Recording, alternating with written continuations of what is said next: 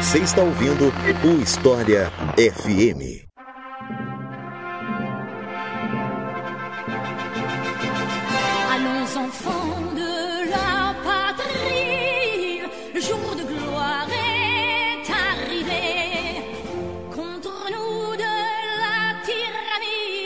França na Segunda Guerra Mundial. Um daqueles assuntos super polêmicos quando a gente fala em Segunda Guerra Mundial. Não que seja o único, né? Porque polêmica é o que não falta. Várias delas ainda hoje se arrastam aí nos debates acadêmicos e no, no senso comum.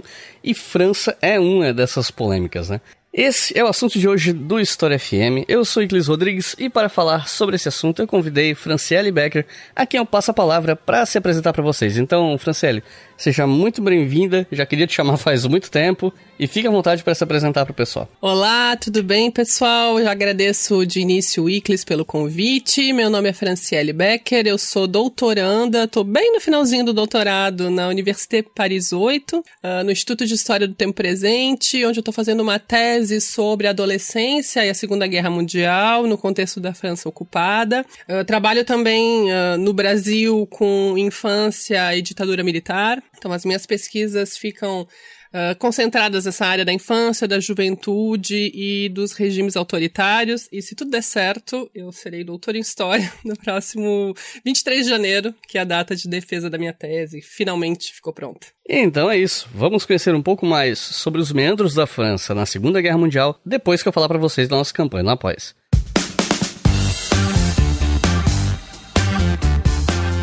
Afinal de contas, é a campanha do História FM no Apoia-se que financia esse podcast. Se você acha que é importante financiar projetos educacionais gratuitos, você pode fazer isso conosco em apoia.se barra História e colaborar com qualquer valor a partir de dois reais por mês. Dois reais por mês você já tem o seu nome lido aqui no programa, cinco reais por mês você ouve os episódios com antecedência, dez reais por mês vocês recebem os roteiros dos podcasts com as perguntas que eu faço e muito em breve nós teremos aí uma temporada de um podcast exclusivo para apoiadores, episódios curtinhos e tal.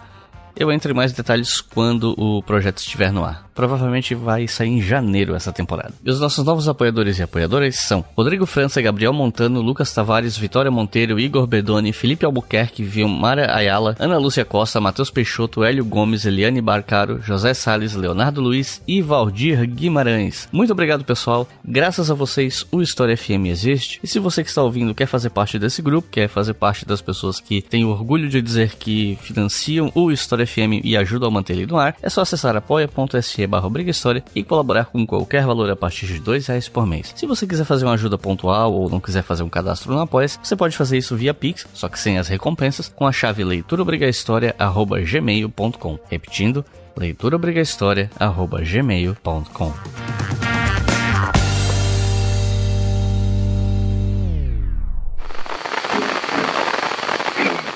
1940, a Alemanha invade o território francês e era esperada uma longa batalha, mas não foi isso que aconteceu. Em poucos dias, a França estava rendida.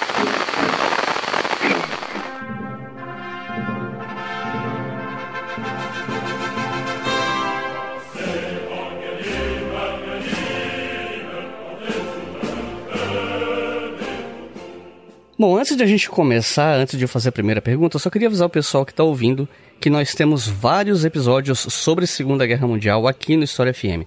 Tem episódio geral sobre a Segunda Guerra, tem sobre o fronte soviético, sobre a Segunda Guerra no Pacífico, tem quatro episódios relacionados ao Brasil na Segunda Guerra, tem muita, muita coisa de Segunda Guerra aqui no História FM. Então, um ou outro ponto dessa conversa pode já ter sido tratado em outro episódio, enfim.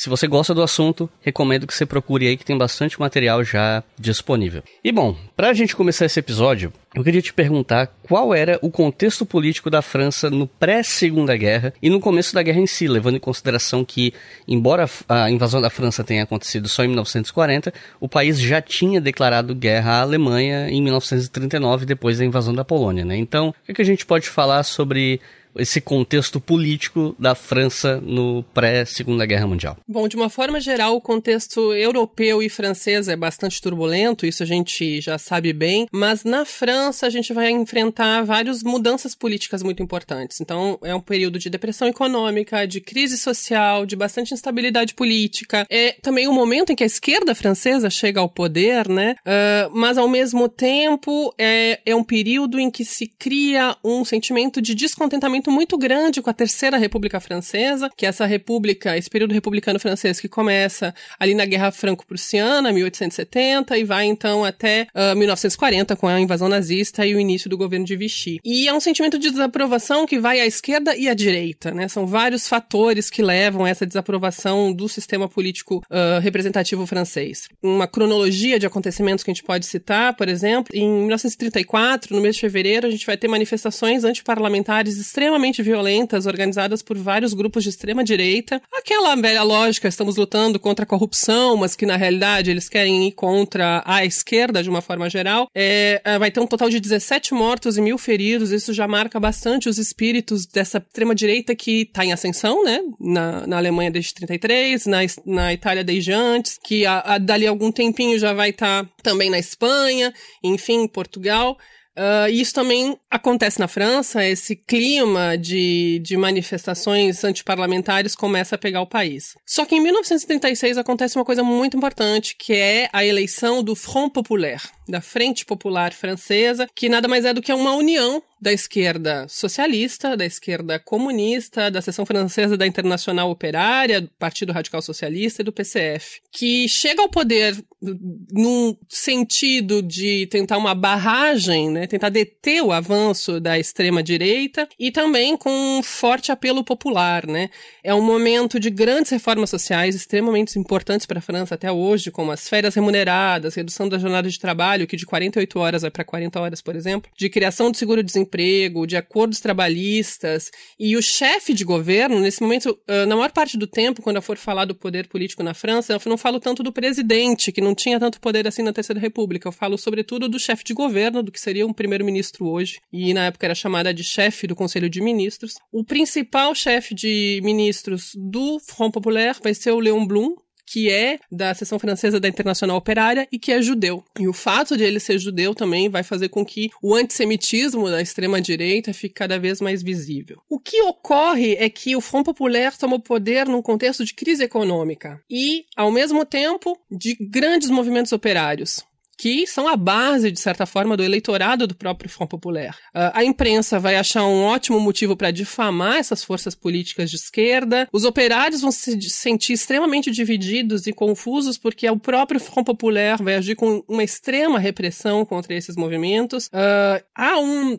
uma espécie de guerra, de clima de guerra civil entre os trabalhadores nesse momento e os sindicatos de massa vão ser abolidos. Então você vê que é, é extremamente contraditório isso que acontece na França e de certa forma, fortalece esse sentimento de que a Terceira República não funciona mais. É, ao mesmo tempo, ao longo dos anos 30, a gente vai ter a criação de uma série de inimigos internos na nação, né? Ou de pessoas, de agentes externos que entram na França para desestabilizar. Então, o estrangeiro começa a ser visto de uma forma geral, de forma muito. Uh, com muita desconfiança. Acontece a Guerra Civil Espanhola, por exemplo, em 1936 na Espanha, milhares de refugiados republicanos vão para a França e são internados em campos. Né? A gente já tem campos de concentração, mas, bom, chamavam de campos de internamento na, na época. Uh, então, esses estrangeiros republicanos assimilados à, à esquerda, né, vão ser vistos como uma fonte potencial de turbulência política na França. Esse ódio também já era muito latente contra os judeus, de uma forma geral, naquela coisa de xenofobia com antissemitismo, aquela intriga judeu-bolchevique, marxista internacional, e vamos, a gente pode colocar mais uns adjetivos aí. Então, tudo isso vai sendo fomentado aos poucos pela própria imprensa, pela própria classe política, e tudo fica um pouco pior quando a gente está diante de várias controvérsias da França em relação à política externa. De uma forma geral, a sociedade francesa era extremamente pacifista nessa época, né? É uma sociedade que sofreu muito 20 anos antes com a, segunda, com a Primeira Guerra Mundial e vai se tornar radicalmente pacifista, a esquerda e a direita também. Então,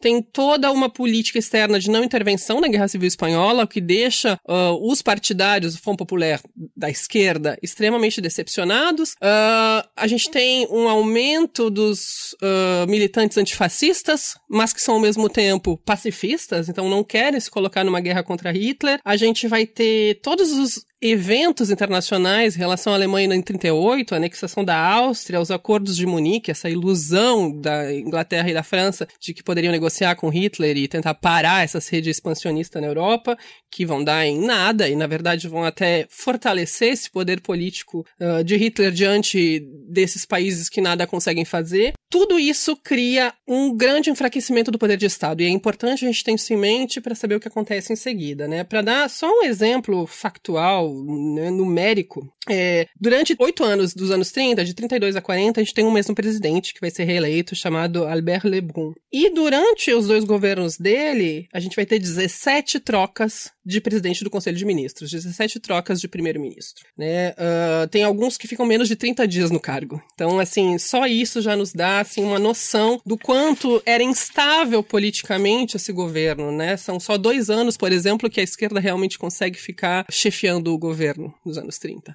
É um, um contexto muito, muito delicado. E aí chega a, a, invasão da Polônia, Blitzkrieg contra a Polônia, 1 de setembro de 1939. No mesmo dia, o governo francês já estava de certa forma, se preparando por uma guerra. Vai lá e aprova a mobilização geral das tropas. A gente vai ter 5 milhões e meio de homens mobilizados. Ninguém fala em guerra ainda, ninguém consegue citar a palavra guerra ainda, né? Uh, eles falam, por exemplo, em 2 de setembro, quando aprovam 75 bilhões de francos para fazer frente às obrigações impostas pela situação internacional, não utilizam a palavra guerra. Era uma sociedade extremamente pacifista que não queria entrar nessa guerra. Mas em 3 de setembro, depois do ultimato inglês, que é meio que forma, não tem muito sentido, obviamente Hitler ia ignorar. Quando a Inglaterra então entra na guerra, a França entra também, né, do lado da Polônia contra a agressão da Alemanha nazista. E essa entrada na guerra se dá de, com muita tristeza, de uma forma reticente, mas resoluta, a gente poderia dizer ao mesmo tempo. A guerra era vista como inevitável, as pessoas mais antenadas, que sabiam um pouco mais de questões de política internacional, viam como inevitável, sabiam disso, mas era uma catástrofe.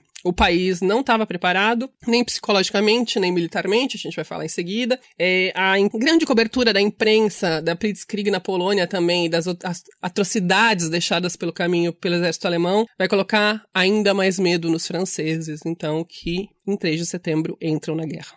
E como é que aconteceu a invasão da França em 1940? É, os franceses gastaram uma fortuna com defesas na linha Maginot, mas no fim das contas a linha acabou não adiantando.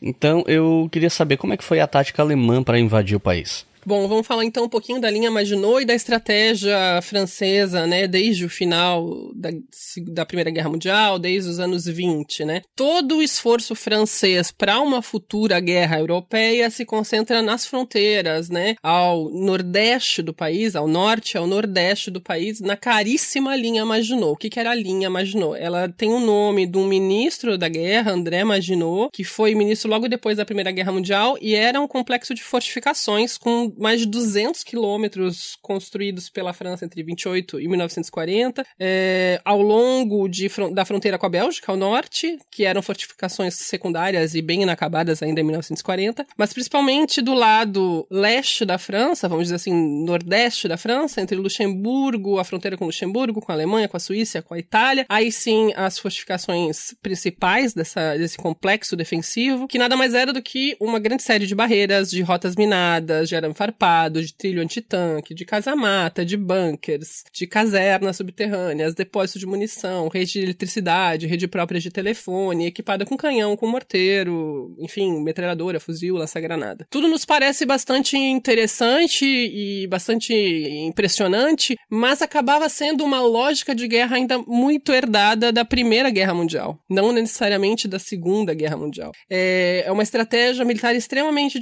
defensiva. Os franceses acreditavam que a linha Maginot, sendo então um, um impedimento na fronteira com a Alemanha, daria uma invencibilidade muito grande para a França, que ela seria inexpugnável, e é algo que é reforçado também no cinema. Um dos adolescentes da minha tese, por exemplo, ele escreve uma redação sobre o dia que o pai foi mobilizado, em 39, e logo antes dele pegar o trem como mobilizado, eles assistem um filme sobre a linha Maginot no cinema. Então era algo vendido como uma certeza de que a França estaria protegida. Eles apostavam somente nesse princípio defensivo, principalmente, né? E está muito ligado a esse pacifismo visceral da nação francesa desde 1918, né? Naquela máxima de que um exército republicano não ataca, um exército realmente republicano se defende. De uma forma geral, o Estado-Maior francês não acreditava que uma blitzkrieg como a que aconteceu contra a Polônia pudesse atingir a França, porque justamente a linha Maginot era impenetrável. Eles acreditavam que os alemães iam seguir as mesmas técnicas militares de 1914,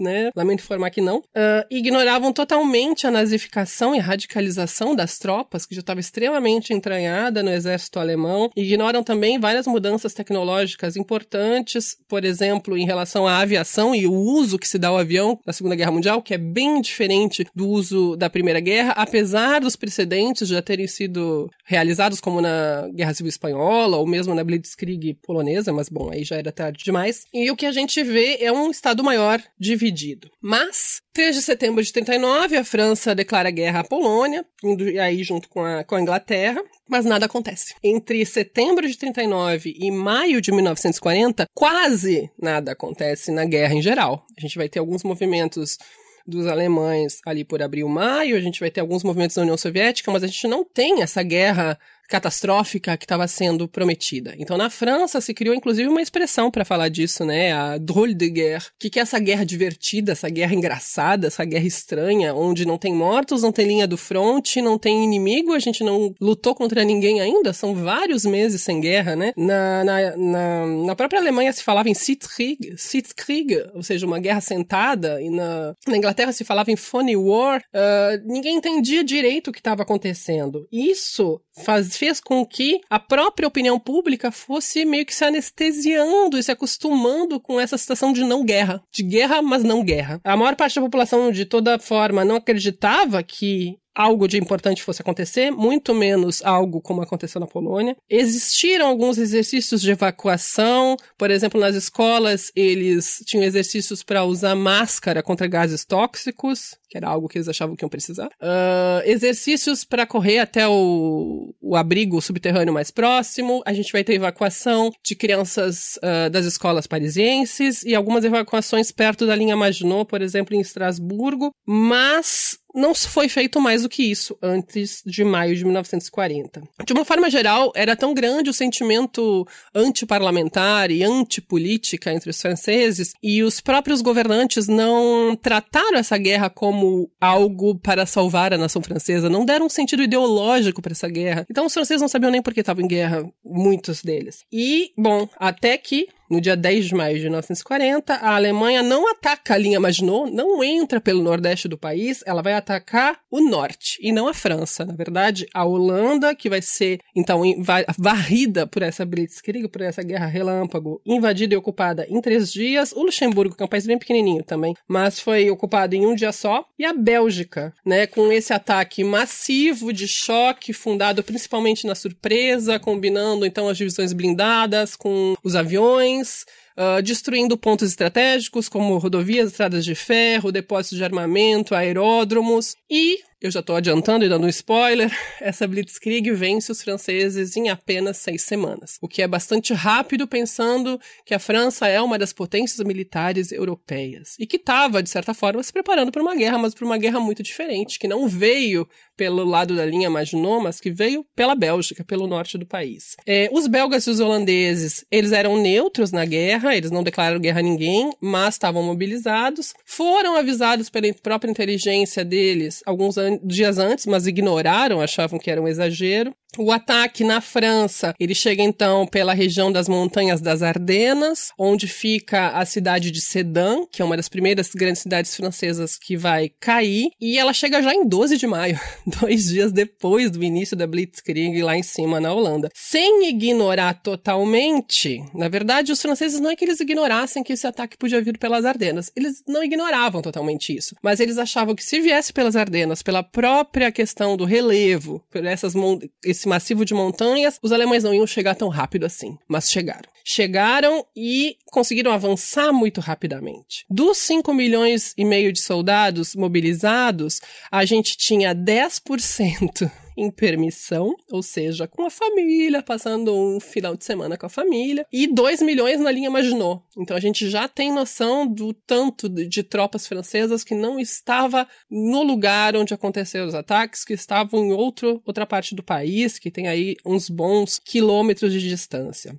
Um dos pontos importantes dessa campanha francesa, né, dessa do que foi conhecido como Batalha da França, vai ser a Batalha de Dunkerque, ou a evacuação de Dunkerque, ou a Operação Dínamo, por exemplo, que a gente pode comentar. Lá em 22 de maio, ela dura entre 22 de maio e início de junho de 1940, que é uma intervenção conjunta das Forças Armadas da França, da Inglaterra e do Canadá para fazer evacuar mais de 300 mil soldados aliados. Existia 500 mil soldados ingleses lutando dentro da França também. E esses soldados foram então encurralados pelas tropas e são uh, salvos, né? 300 mil deles acabam sendo salvos, o que é um grande sucesso para a operação, que queria evacuar esses soldados, mas ao mesmo tempo um grande desastre quando você tem tropas já, de uma certa forma, desertando o fronte. Só que eu gosto sempre de falar, eu falo da questão militar e dessas partes, né, mais do conflito bélico em si, mas eu gosto muito de falar da população civil também. É, o que acontece com a França nessas seis semanas é tão violento, é tão cruel para o próprio sentimento francês, é um traumatismo coletivo tão grande que o Olivier Viviorca, que é um historiador que escreveu, lançou esse ano um livro chamado História Global da Segunda Guerra,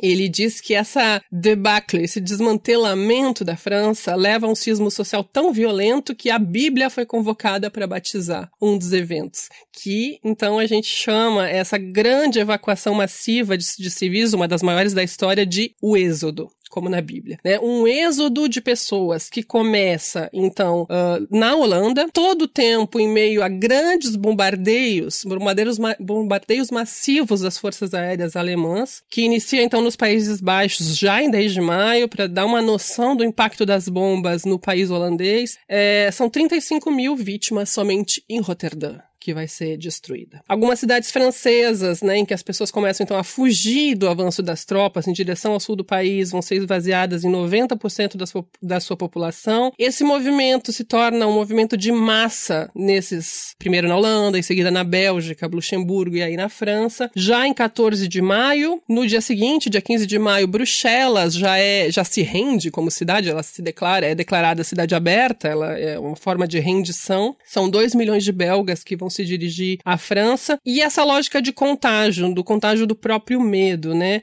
Os holandeses que fogem, os belgas que fogem em seguida, em seguida uns franceses, todos indo do norte para o sul, no total, entre várias ondas de evacuações, de fugas da população, onde as pessoas literalmente levavam tudo que podiam nas costas, né? Iam de carro quando tinham carros, mas o carro não era tão útil assim, porque quando acabava a gasolina não tinha como reabastecer. Fugiam com carroças, com bicicletas, com qualquer coisa que eles pudessem, levando literalmente nas costas tudo que eles podiam carregar. É, essa, esse êxodo chega a atingir o um número de 8 a 10 milhões de pessoas. E é um absurdo. É uma coisa gigantesca. Se a gente vai comparar com a Ucrânia, agora recentemente, a gente tem noção do quanto isso é grande, por exemplo. É, havia planos franceses para evacuar o país no caso de um ataque, mas eles nunca levaram em conta que esse ataque seria aéreo e nem massivo desse jeito, e colocar em prática, como eu comentei antes, somente para a região da linha Maginot, ali perto de Estrasburgo, e para algumas crianças das escolas parisienses. O que vai acontecer, então, ao longo desse período do êxodo, dessas seis semanas, dois meses de êxodo pelo país, é uma grande confusão, uma confusão monstruosa, uma acumulação de vários medos, né? O medo do alemão uh, que cometeu atrocidades durante a Guerra Franco-Prussiana no século XIX, o medo do alemão que ocupou parte partes do país na Primeira Guerra Mundial e violou mulheres e matou civis, e o medo do alemão, que também tinha cometido atrocidades na Blitzkrieg polonesa, que agora estava acontecendo na França. Mas, então, como é que se desenrola, vamos voltar um pouquinho para o militar, essa invasão e essa vitória nazista? A cidade de Sedan, por exemplo, nas Ardenas, acaba se tornando um símbolo, não só porque ela é uma das primeiras cidades mais importantes que os alemães tomam, mas porque o, o prefeito fugiu. o prefeito abandona a cidade, evacua a população, não pede uh, permissão para ninguém, ele simplesmente evacua a cidade, uh, sem consultar o executivo. A cidade de Hans, que nem é tão perto assim, perto assim é um pouco mais para baixo, está longe da linha do front, também vai ser evacuada pelo prefeito. O governo, no início, o governo federal, né, o governo o executivo, vai condenar as evacuações e sancionar os prefeitos, mas chega um momento que isso não faz mais muito sentido. Aos poucos, em poucas semanas, a gente vai ver o colapso do sistema bancário francês, os hospitais sendo abandonados, com os médicos deixando mesmo pacientes para trás. Uh, um clima social cada vez mais deletério, com aquele mito da quinta coluna, temos espiões por todos os lados, desconfiança entre os soldados, rumores sobre o avanço alemão que maior do que eles são e que vai desestabilizar as tropas. Uh, no início de junho, então, vamos dizer aí três semanas e meia depois do início da três semanas depois do início da operação, metade das forças armadas francesas já tinha sido neutralizada. A partir de 6 de junho, as próprias forças armadas vão começar a fugir junto com os civis, então se unem ao êxodo. A imprensa e a rádio semeiam o pânico de uma forma geral. O tecido institucional do país vai desaparecendo aos poucos. Não tem mais governo, não há mais justiça, não há mais polícia. E somente em 9 de junho junho, a linha Maginot precisou ser evacuada, para você ver como ela foi útil nisso tudo. É, em 10 de junho, para piorar, a Itália declara guerra à França, aproveitando de uma forma extremamente pragmática de toda a confusão. É um momento que o exército francês sabe que já não tem volta. Entre 11 e 12 de junho, Paris vai ser declarada cidade aberta, a gente vai falar mais um pouquinho em seguida. O governo vai abandonar a capital, vai se instalar em Tours, que é no meio do país, depois em Bordeaux. Os soldados sequer sabiam que já tinha tido troca de ministro, que o governo tinha fugido, eles estavam totalmente à parte dessa situação. Em 17 de junho aparece uma figura que a gente vai falar bastante, que é o Philippe Pétain, ele vai para o rádio, ele fala que é com o coração agoniado, né, o coração quebrado, que é necessário parar os combates, então ele já né, pede por um armistício. Em 18 de junho vai ter uma mensagem radiofônica de outra pessoa bem conhecida, que a gente vai falar bastante, que é o Charles de Gaulle, que é um chamado à resistência, né, então vai ser um primeiro chamado para a França resistir e não parar os combates. A gente vai falar de como isso é simbólico depois. Uh, em 22 de junho, finalmente, vai ser selado um armistício com a Alemanha, e 25 de junho com a Itália. No final do mês, o governo se instala em Vichy e a gente vai ver como é que então continua essa história com o início do regime de Vichy. Maréchal a convié tous les Français à faire ce qu'il a appelé la révolution nationale.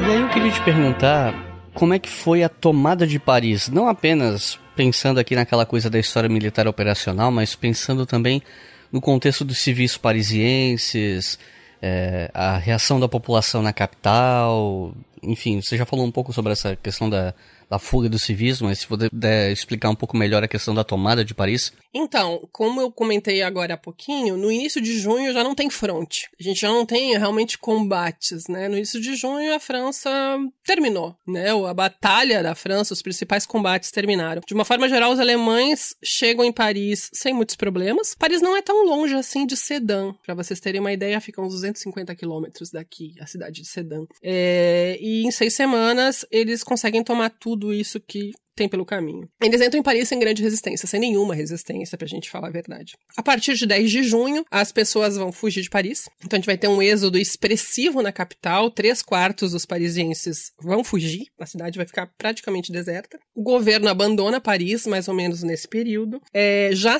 nesse, lá pelo dia 10, 11 de junho, a gente já consegue enxergar os tanques alemães chegando próximo da cidade. É, entre 11 e 12 de junho, Paris e todo, na verdade, toda a cidade francesa com mais mais de 20 mil habitantes, é declarada cidade aberta. É uma forma de render a cidade, vamos dizer assim, e tentar garantir que ela não seja pilhada e destruída. Paris realmente não foi pilhada, não foi destruída, o próprio Hitler não tinha essa intenção nesse momento, depois ele muda de ideia, de destruir a capital. Na verdade, ele admirava a capital, então Paris não vai sofrer grandes desgastes materiais. É, de uma forma geral, 2 milhões vão deixar a cidade até dia 13 de junho, então aí mais ou menos 75% das pessoas que moravam em Paris intramuros abandonam a cidade e aquelas cenas de trens abarrotados de pessoas no limite da segurança da capacidade vão ser cenas corriqueiras. Uh, boa parte dos funcionários públicos, apesar do abandono do governo, permanecem na cidade, então o poder político municipal ainda existe, então a cidade ela não para como outras cidades. Em 14 de junho, os alemães chegam em Paris, entram em Paris, o Hitler vai fazer uma peça de propaganda clássica da guerra, né, em que ele percorre os principais monumentos da cidade, ele visita o Arco do Triunfo, ele visita a Torre Eiffel, né, ele vai estar lá no Trocadero olhando para a Torre Eiffel com alguns outros dignatários nazistas e a cidade está deserta. Os poucos que ficaram na cidade não descem para as ruas nem para né, saudar de alguma forma os nazistas, nem para, sei lá, cuspir nos nazistas, não. Não acontece. De uma forma geral, a cidade está num, num, meio que num, num ritmo de luto. As pessoas ficam em casa, fecham as janelas e os alemães meio que desfilam sozinhos pela cidade. Ele não vai ter o povo parisiense para recebê-los. É uma atmosfera realmente de luto. E alguns arrondissements, alguns dos bairros de Paris vão estar totalmente vazios, o que também denota de uma certa forma a questão do poder aquisitivo, né? Os mais ricos fugiram porque tinham casas em outros lugares do país, por exemplo, e meios para fugir uh, antes que a coisa ficasse bastante complicada. Então alguns uh, bairros da cidade ficam totalmente vazios. E a partir de 14 de junho, então, Paris se torna a capital da França alemã e ela vai ser a capital da França ocupada durante 1533 dias, a parte da França alemã. É uma ocupação que vai ser planejada nos mínimos detalhes, símbolos, suásticas por todos os lugares, bandeiras nacionais socialistas por todos os lugares, placas, sinais uh, nazistas ou escritos em alemão, com aquela letra gótica, em todos os lugares. Muitos imóveis vão ser requisicionados, em, a maioria dos pontos dos imóveis estratégicos da cidade, inclusive dos imóveis usados pelo poder político. A gente vai ter grandes hotéis, por exemplo, que vão ser requisicionados pela administração alemã, o Crillon, onde vai ser o comando militar, o Majestic, que fica não muito longe da própria Torre Eiffel, onde vai ser instalado o Estado-Maior Militar e Administrativo, então vamos dizer o coração do poder político e militar alemão na França, o Hotel Lutetia, onde vão ficar os serviços de informação, e Paris, e aí é uma curiosidade, mas para a gente ver como isso interfere na vida cotidiana, né? Paris passa literalmente a viver sob a hora alemã. Os horários dos relógios vão avançar em uma hora para ficar no mesmo fuso horário alemão da época, para que a hora de Berlim seja a mesma hora de Paris,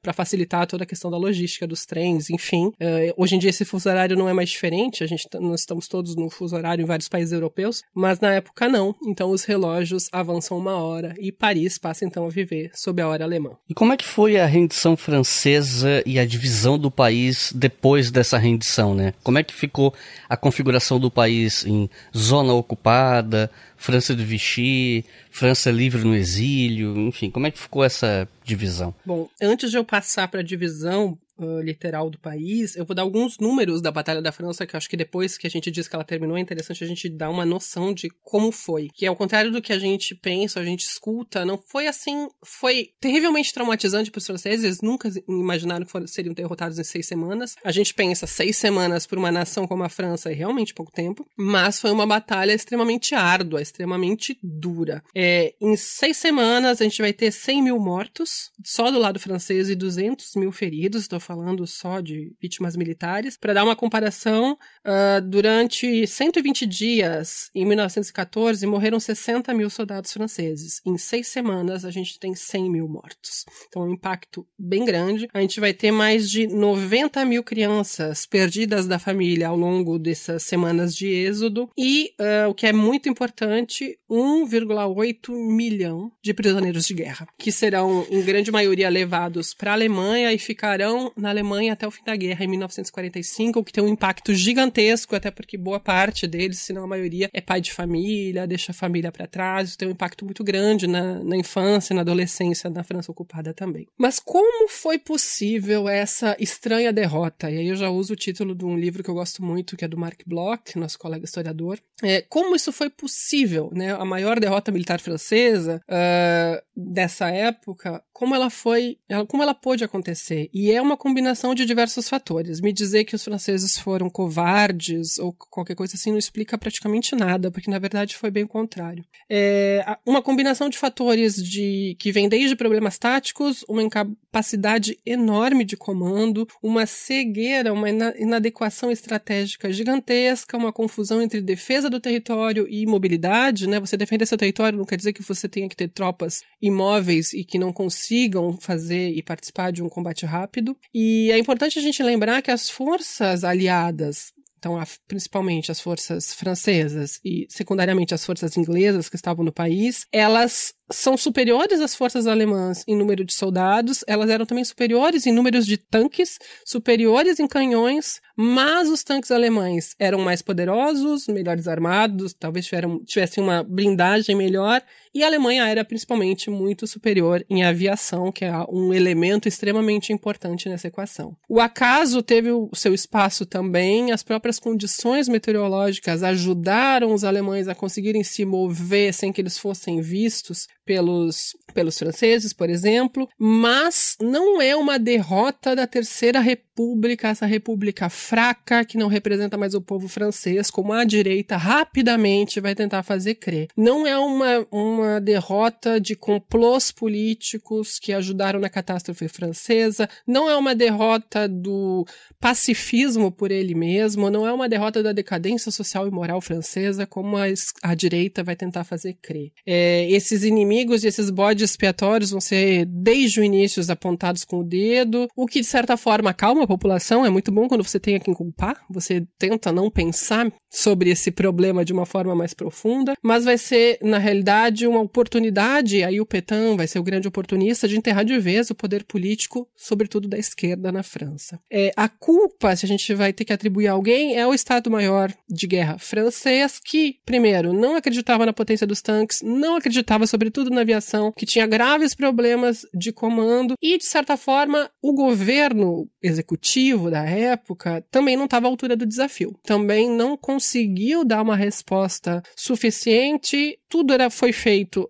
ao longo dessas semanas, muito na base da improvisação, do pânico também, e o clima de estabilidade política não ajudou. Mas, como a, guerra, como a França sai da guerra, como essa batalha termina, é, vai haver, então, pelo lado da direita, e o grande peão dessa história é o Philippe Pétain, a gente vai falar bastante dele daqui a pouquinho, vai instrumentalizar essa derrota, esse choque nacional, esse traumatismo nacional, para tentar forçar um armistício, nesse momento em que os franceses queriam mais do que nunca a paz. Porque capitular diante do exército alemão, segundo ele, seria abandonar a população nas mãos do inimigo, deixar o governo da França nas mãos dos alemães, mas selar um armistício seria como se fosse uma convenção política em dois estados, de dois estados, o, quando a, a França poderia guardar para ela ao menos a sua soberania, poderia se proteger de certa forma do poder alemão, poderia impedir, obviamente, que a guerra continuasse e continuar com o governo na França para tentar guiar o país e recuperar o país dessa derrota. Lorota, a gente sabe que o Petain tinha interesses uh, bem específicos em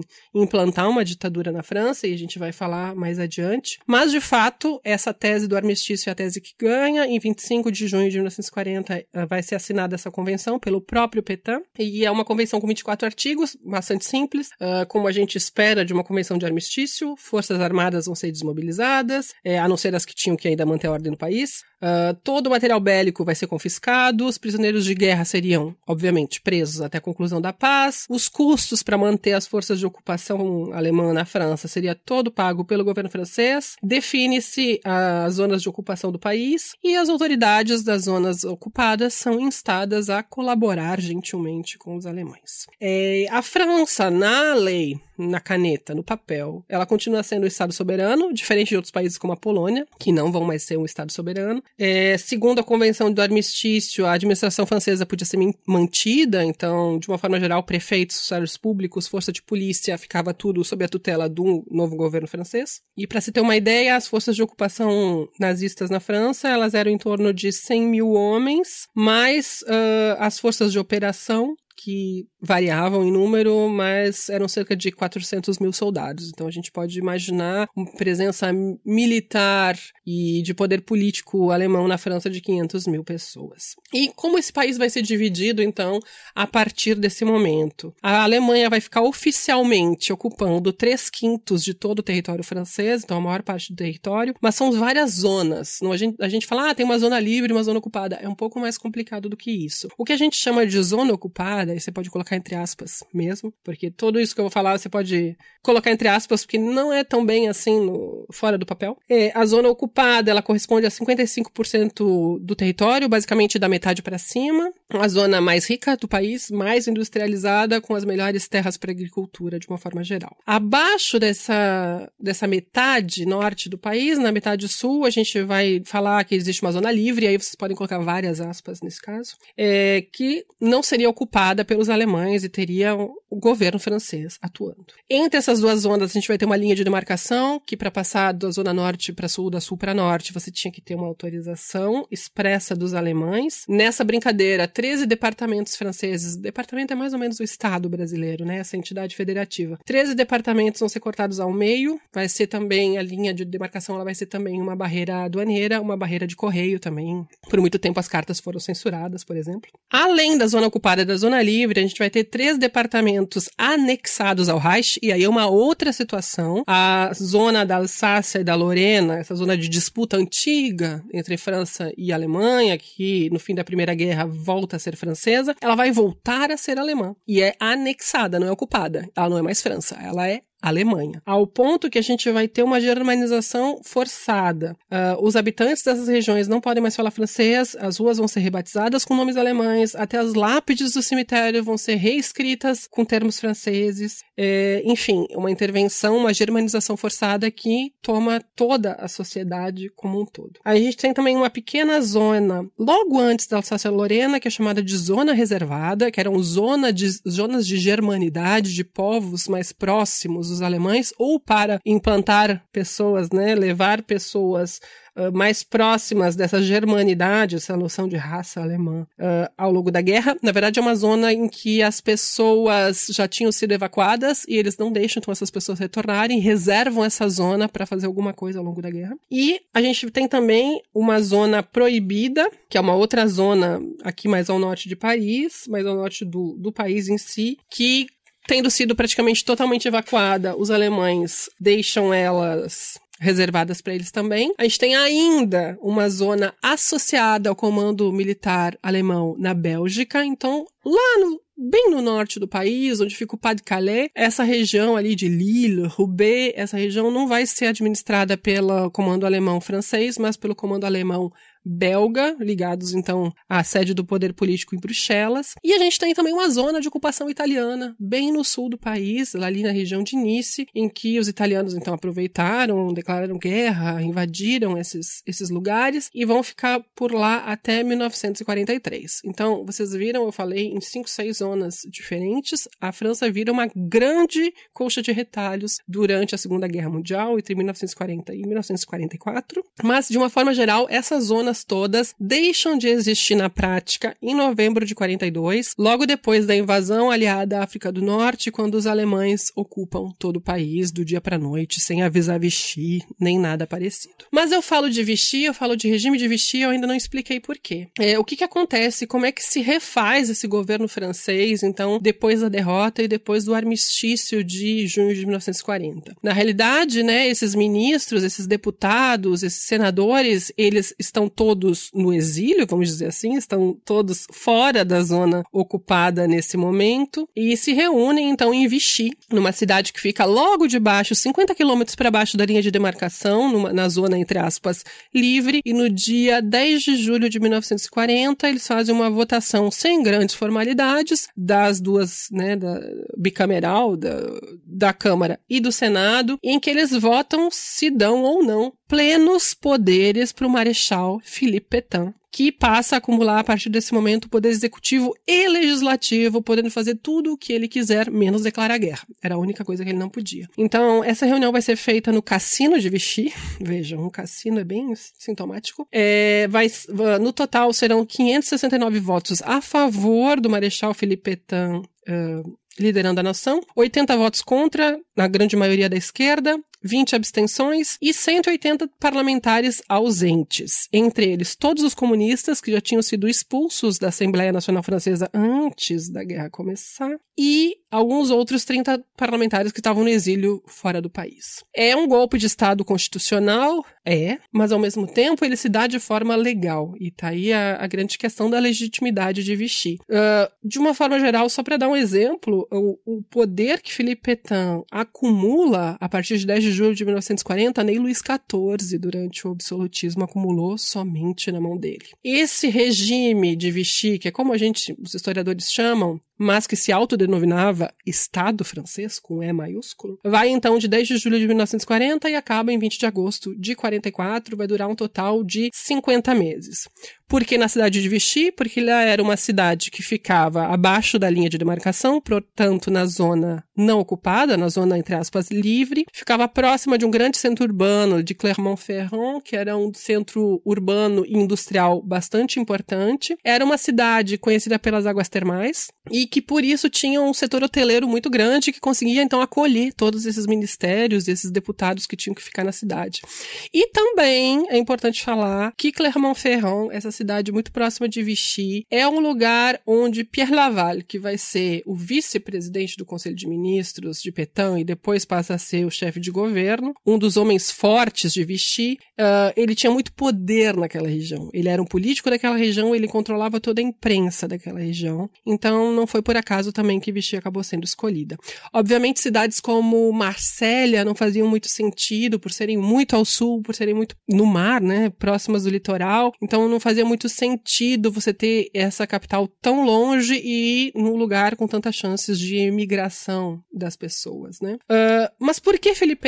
Até agora eu falei que ele toma frente nesse clã do armistício, convence a opinião pública de que o armistício é a melhor coisa, convence também os deputados a lhe dar os plenos poderes nessa assembleia que é reunida em 10 de julho. É, mas por que ele se torna a bússola dos franceses? Na verdade, ele é uma das poucas figuras que se aproveita desse momento bastante delicado da nação, né? Um momento em que ele diz que ele encarna essa França, mesmo a França da derrota. E ele encarna França da derrota ao, no alto dos seus 84 anos. Ele tem 84 anos em 1940. Então é como se fosse um velhinho militar, ele é um marechal, que tá lá, em vez de usar suas pantufinhas lá na sua aposentadoria, está dando todos os seus anos de velhice para salvar a França da derrota. E é um pouco essa ideia de um salvador da França que se cria no entorno dele. Pétain, então, nasceu em 1856, tinha 84 anos em 1940. O exército, ao longo da vida dele, foi a grande família para ele. Ele é conhecido dos franceses por ser o vencedor de Verdun, uma das principais batalhas da Primeira Guerra Mundial, onde ele vai ficar muito conhecido pela trajetória defensiva, justamente que ele emprega. Era um homem da ordem, um homem profundamente conservador, católico, que fingia que rejeitava a classe política, mesmo que ele fizesse parte dela também. Mesmo a esquerda considerava Pétain um homem republicano, um marechal que respeitava a república. Então, mesmo a esquerda vai dar um certo apoio, né? alguns setores da esquerda vão, ter um, vão dar um certo apoio para essa figura do Marechal Petain nesse momento. Ele não era nazista, ele não tinha proximidade ideológica com o nazismo em si, ele era mais um reacionário católico, vamos dizer assim, algo mais próximo talvez do Salazar do que do Hitler, mas ele vai acabar ligando o destino da França através da colaboração com o destino da Alemanha nazista, e isso é inegável. Ele vai colocar então é, ao longo desse governo dele, a gente vai ter várias correntes da direita tentando conquistar o seu espaço, e se a gente fosse talvez caracterizar o regime de Vichy como um todo, a gente não pode dizer que ele é um regime talvez totalitário, pelo menos não nos dois ou três primeiros anos, se tornou totalitário no final, mas uma variante de um governo autoritário, uma ditadura de direita fortemente militarizada, mais próxima então do salazarismo, por exemplo, do que do nazismo em si. Mas isso é dentro da França. A gente tem também a França Livre, que seria um regime republicano francês no exílio. A gente não pode dizer que a França Livre seja um governo de fato, ela vai se tornar um governo ao longo da guerra. Mas é, se constitui no entorno da figura do Charles de Gaulle uh, um regime republicano de resistência exterior que vai se estabelecer em Londres já desde junho de 1940, a partir de exilados franceses é, que vão ser chamados, né, desses militares exilados franceses que vão compor ao longo do tempo as forças francesas livres, que são então esse exército francês no exílio e que contam já com 7 mil homens em agosto de 1940. Contam também desde o início com o apoio inglês, posteriormente com apoio americano, um apoio mais militar do que político, a gente vai voltar a falar disso. É, em 1942, a França Livre troca de nome para França Combatente. Em 1943, se torna o Comitê Francês de Liberação Nacional, já é um outro contexto, um outro momento. Até que em 1944 se torna, então, oficialmente o governo provisório da República Francesa e é o governo que assume, então, depois da liberação do território. 10 years and 200 million dollars later, the Maginot Line was complete.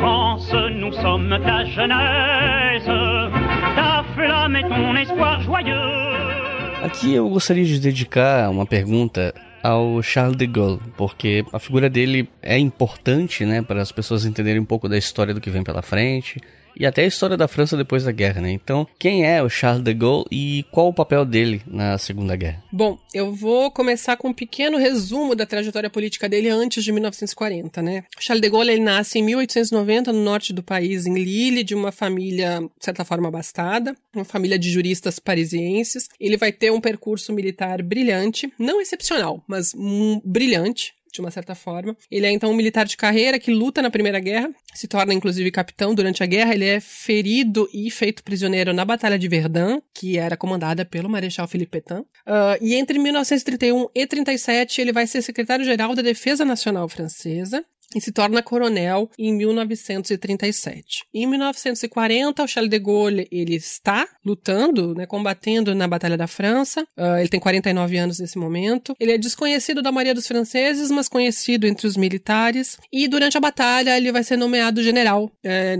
momentaneamente, e isso faz com que ele seja o general de Gaulle para sempre depois da batalha. Em 6 de junho, mais do que ser um general da guerra, ele vai ser nomeado subsecretário de Estado da Defesa Nacional e da Guerra, vai durar só 10 dias, para vocês terem noção da instabilidade né, política e do Estado-Maior francês durante esse momento também. Em 17 de junho, ele se exila em Londres. E em 18 de junho, ele vai proferir um discurso na Câmara dos Comuns francesa, que vai ser então retransmitido pela rádio, pela BBC, que é uma rádio que é sintonizada da França, e que vai ser muito importante para o que vem depois. Na prática, no 18 de junho, a gente estava numa onda tão violenta de evacuações e do êxodo, no momento em que Paris já havia caído na mão dos alemães, ninguém escutou realmente esse discurso do Charles de Gaulle ao vivo. Mas ele vai se tornar simbolicamente, né, o que a gente chama do apelo do 18 de junho, ou do chamado do 18 de junho, acaba se tornando uma espécie de ato fundador da França livre, então esse governo, que se torna depois governo, mas esse regime de resistência exterior uh, francês na Inglaterra, e é, de certa forma, o ato fundador do que seria a resistência francesa. E para vocês terem uma ideia, desde 1940, todos os anos, esse 18 de junho é comemorado como uma profecia de que a França ainda vai voltar a ser o que ela era. É, como é que a De Gaulle via a derrota da França e o futuro da nação? Diferente do Petain de outras pessoas que vão manipular e instrumentalizar a derrota francesa para falar da deliquescência do poder político e tudo mais, ele vê na derrota francesa uma coisa extremamente pontual e pragmática. Ele tem uma visão de militar sobre o que aconteceu e ele não tem medo de apontar os dedos para outros militares, para os colegas dele, de certa forma, para a própria atuação dele, de uma forma geral, porque ele foi secretário da guerra também. E ele vai sim imputar a derrota a alguns responsáveis do Estado-Maior que conduziram as, as operações militares de forma desastrosa. Também vai imputar isso à falta de homens, à falta de recursos, uh, sobretudo na aviação, que era algo que ele também já alertava. Ele era um dos poucos uh, líderes franceses que vai ter coragem de encarar esse conflito da Segunda Guerra Mundial como algo internacional e que ia muito além da própria fronteira francesa. Ele é um, uma pessoa que ousa ir contra essa unanimidade do armistício, dizendo que a França não tem que se render, que a França tem que tentar continuar a batalha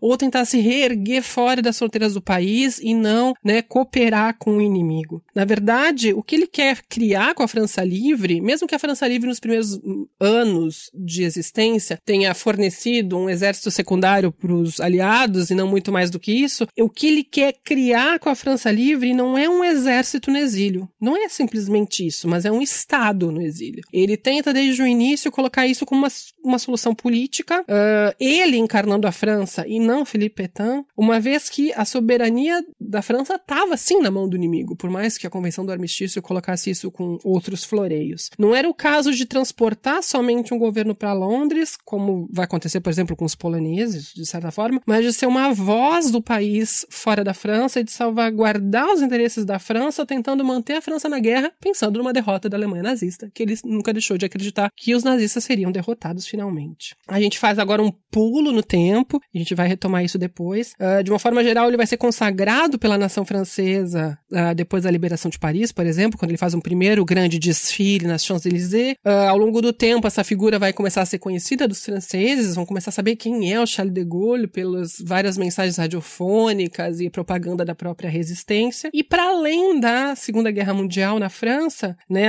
para além desses dois anos aí que ele vai presidir a nação como governador provisório, ele vai ser presidente do Conselho de Ministros, na prática, como eu falei, primeiro-ministro, entre 1958 e 59. Ele vai ser o instigador da Quinta República Francesa, que é esse refundamento da República Francesa que acontece em 1958. Ele vai ser presidente da França entre 59 e 69. Ele é a cara da presidência da França na crise de maio de 68, por exemplo, que ele não vai saber lidar muito bem. Uh, ele também está à frente da França durante a Guerra da Argélia, isso também é bem importante. E ele morre em 1970, logo depois desses dois uh, períodos como presidente. Aqui eu acho que cabe também uma explicação sobre a resistência francesa. E aí eu te pergunto, como é que era essa resistência? Era um grupo só unificado ou era um grupo heterogêneo com grupos diferentes lutando por um mesmo ideal, só que de maneira descentralizada? Existia alguma disputa hegemônica ali dentro? Como é que era essa resistência? Então, nesse momento eu vou falar sobretudo da resistência interna. A gente sai um pouquinho dessa resistência do De Gaulle, da França Livre em si, para falar dos grupos que internamente resistiram ao nazismo dentro da França e ao governo de Vichy. Tentando definir resistência,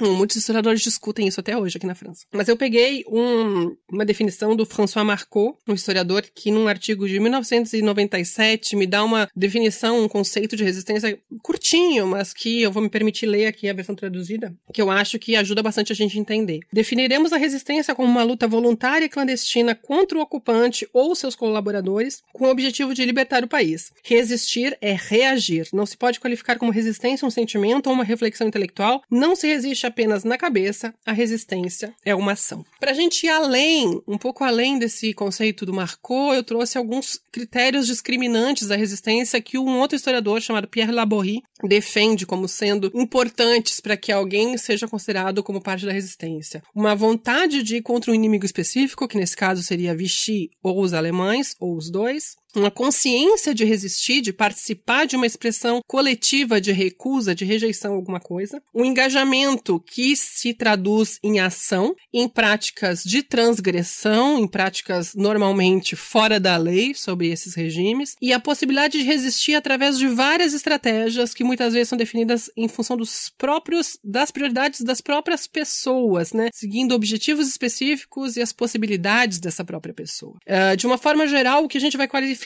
de resistência é uma grande diversidade de ações, algo que acontece em níveis diferentes de risco uh, e de implicação. Então, se a gente acabar com uma definição muito fechadinha de resistência, a gente acaba não dando conta de, um, de, de como as trajetórias políticas resistentes podem ser ricas e diversas. Se a gente for dividir em fases históricas, entre 1940 e 44, a gente tem uma primeira fase da resistência, que é uma fase da invenção dela, em que ainda a gente vê atos isolados, isso se dá entre 40 e 41, mais ou menos, esse primeiro ano da ocupação, uh, em atos isolados, por exemplo, quando Jean Moulin que vai ser um grande nome da resistência, ainda era prefeito da cidade de Chartres, quando ele tenta, de certa forma, resistir contra a tomada da cidade, né? A gente vai ter também a criação de redes profissionais de resistência, como dos historiadores, etnólogos e outros profissionais do Museu do Homem. A gente vai ter manifestações estudantis e a gente vai ter os comunistas desde o início claramente se colocando contra Vichy desde o início. A gente tem uma segunda fase entre 41 e 42, que é uma fase de desenvolvimento e de implantação da resistência no território francês, ainda privilegiando bastante a ação política e a propaganda, menos da parte dos comunistas. Na verdade, os comunistas, a partir da invasão da União Soviética, eles se colocam de uma forma mais enfática contra os nazistas, o que eles não tinham feito ainda. Existe, né, toda uma discussão interna em relação ao pacto com a Alemanha, enfim. Quando esse pacto é rompido com a a Operação Barbarossa em junho de 41, isso muda. E os comunistas vão para ação direta, ou seja, eles vão passar a fazer atentados e assassinar oficiais nazistas, principalmente em Paris. O que leva a grandes discussões internas da resistência, porque o grupo mais ligado ao De Gaulle no exílio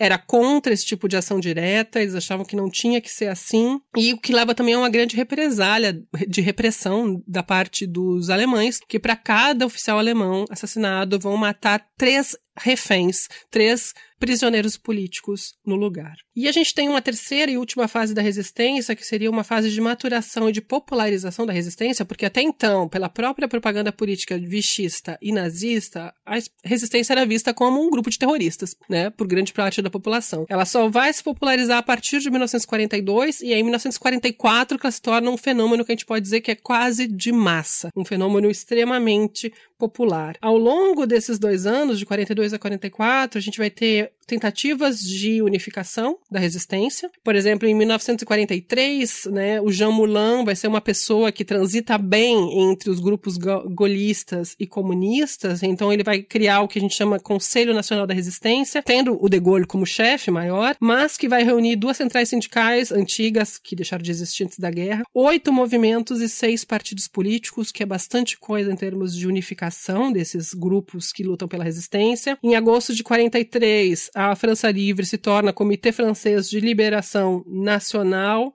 e já vai começar a agir na liberação do país, vai liberar, por exemplo, a Córcega, que é território francês, e vão provar sua força, vão então deslegitimar Vichy e enfraquecer a autoridade de Vichy também. Uh, de uma forma geral, até 1943, a repressão da resistência era uma ação política e policial pelos próprios, vista assim pelos próprios alemães. A partir de 1944, a gente já está num momento de explosão numérica da resistência, principalmente por causa das, do surgimento das forças francesas do interior, que é um exército mais ou menos organizado internamente, pela a aparição da guerrilha rural, os maquis, que a gente vai falar mais adiante, e, sobretudo, da insurreição, que é chamada pelos próprios aliados a partir do dia D. E aí a repressão da resistência para os alemães já não vai ser só uma ação política, policial, de certa forma, vai ser uma ação de repressão em larga escala. Se a gente vai uh, tentar nomear quatro grandes grupos da resistência de acordo com a ideologia política ou a falta de ideologia política, a gente pode dizer que a gente tem os golistas, que são os que se reúnem em torno da figura do homem do 18 de junho, do Charles de Gaulle. A gente tem os comunistas, que são um grupo político extremamente forte na França e que a partir de 1941, então, vão entrar diretamente na ação direta. Um dos principais grupos de resistência são os francs-tireurs e partisans, os francos atiradores e partisanos. Então, grupos ligados a essas operações militares diretas ligados aos comunistas. A gente vai ter um grupo que não tem, assim, uma ideologia ou não escolhe um lado, mas que quer lutar pelo país. E a gente vai ter também os vichistas resistentes, que é uma minoria extremamente marginalizada, mas que lá na 25 hora do dia, como dizem os franceses, vão se tornar resistentes na França em 1944.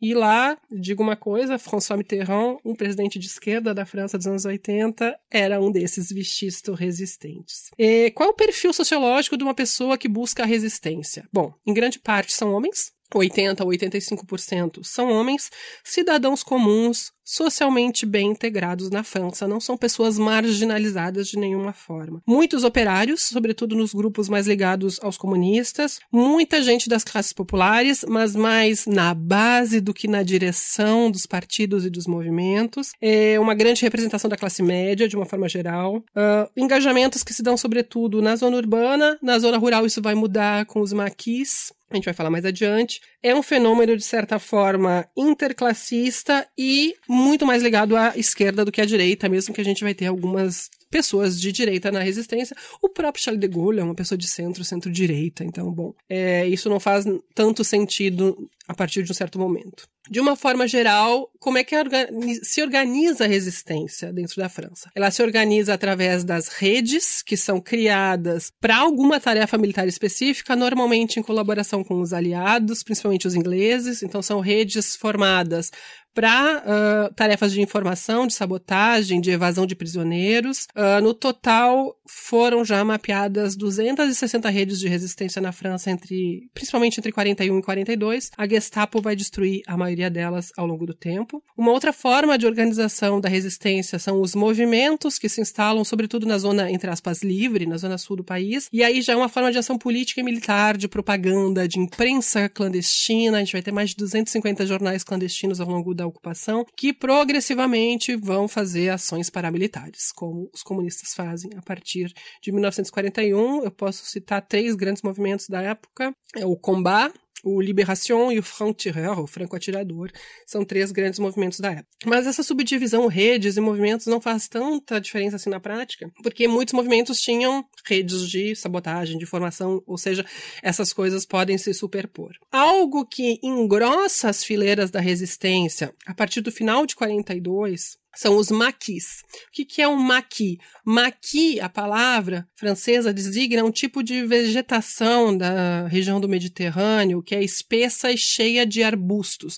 Vamos pensar um pouco, me lembra um pouco a, a vegetação do cangaço brasileiro nessa lógica de guerrilha também, né, uh, do cangaço. Mas a gente vai ter então essa expressão ir para os maquis, que é uma expressão da Córcega, né, onde justamente existe esse tipo de vegetação. Ir para os maquis seria se refugiar, ir para a clandestinidade, era uma expressão corsa. E ela vai ser então retomada pela resistência para falar dos grupos que vão surgir em regiões parecidas, no sul do país, na zona dita livre, a partir do final de 1942, grupos que vão se, se refugiar no meio das matas, no meio das montanhas francesas também, e que vão realizar ações de guerrilha, de luta armada e de sabotagem contra os alemães. Uma parte considerável dos maquisar, dessas pessoas que faziam parte dos maquis, vem então de jovens que são contrários ao envio forçado de mão de obra para a Alemanha, o serviço do trabalho obrigatório, que é instituído em 1943 na França, e que mandava para a Alemanha especialmente jovens de 20, 25 anos. Então, o grosso dos maquis no início serão esses jovens refratários a esse sistema de envio de mão de obra para o Reich. E Lá no auge dos maquis, em 1944, a gente pode dizer que eles chegam a 100 mil combatentes, o que não é pouco. É, o principal maquis de todos vai ser o maquis de Vercors, nos Alpes franceses. Imaginem uma guerrilha nos Alpes, no meio da neve, algo extremamente complicado. Uh, mas eles chegaram a contar com 4 mil pessoas engajadas, o que não é nem um pouco negligenciável. Foram derrotados pelos alemães no final, mas foram uma força importante de resistência na região. Mas eu falei em 100 mil maquisar, eu falo lá em 4 mil pessoas no Vercors. Quantos são esses resistentes no fim das contas, né? É difícil de contar. É difícil de contar porque para você ser resistente, você tem que ou tentar legitimar a atuação na resistência no fim da guerra, ou você tem que dizer eu sou resistente, tentar reconhecer ou se reconhecer como resistente. E nem todas as pessoas que se engajam fazem isso. É, mas a gente pode falar que, de uma forma geral, as forças francesas livres, quando eles vão se fundir com os exércitos franceses africanos, norte-africanos, vão ter 60 mil combatentes, mais ou menos. Em fevereiro de 44, entre os maquisar e os FFI, as forças francesas do interior, os franco-atiradores comunistas, a gente tem mais ou menos 200 mil pessoas, um efetivo que vai explodir durante o dia D, durante a liberação do país. Os historiadores hoje em dia estimam entre 300 mil e 500 mil pessoas engajadas na resistência. É pouco em relação ao total da população francesa, mas é bastante para uma força que tenta né, se militarizar e sobreviver ao domínio nazista dentro de um país. A gente vai ter, por exemplo, 260 mil carteirinhas de combatentes da resistência que vão ser feitas em 1944, depois que o governo provisório se instala, mas é muito problemático calcular de acordo com esses números. Eu vou dar um exemplo do porquê. Primeiro, porque existe também a resistência civil, vários atos de desobediência que não vão se traduzir em desobediência militar ou em atos militares ou em sabotagens militares ou em ação direta armada, mas que também são resistência. Isso tem um historiador muito legal que trabalha com essas questões, que é o Jacques Semelan. E também tem essa resistência invisível do cotidiano, que é muito também a resistência das mulheres. As mulheres não se reivindicam resistentes. Elas fazem ação de resistência, às vezes elas trabalham e fazem parte de redes e movimentos, mas não querem serem reconhecidas por isso. Elas acham que fizeram o que deviam fazer e elas não precisam ter uma carteirinha para dizer o que elas fizeram. Tem muito essa questão também de como funciona o engajamento feminino. E para fechar essa parte da resistência, vamos falar de repressão, né? Quantas pessoas foram então reprimidas pelos nazistas, né? Quantos resistentes ao longo desses quatro anos foram reprimidos? A gente vai ter entre 88 e 90 mil deportações para os campos de concentração da Alemanha, principalmente para Buchenwald. Na maior parte das vezes, pessoas presas no próprio território francês. Na ma imensa maioria, franceses de origem, 90% homens, 70% de todos esses em 1944 é um momento muito, muito, muito, muito complicado uh, para os resistentes, de muita repressão, e 40% desses 90 mil vão morrer na deportação. O que nos dá aí, então, menos da metade, uh, e que, o que é bem diferente, por exemplo, das mortes de deportação dos judeus que vão ser deportados da França, que vão ser assassinados nos campos de extermínio a 97% do total de pessoas deportadas.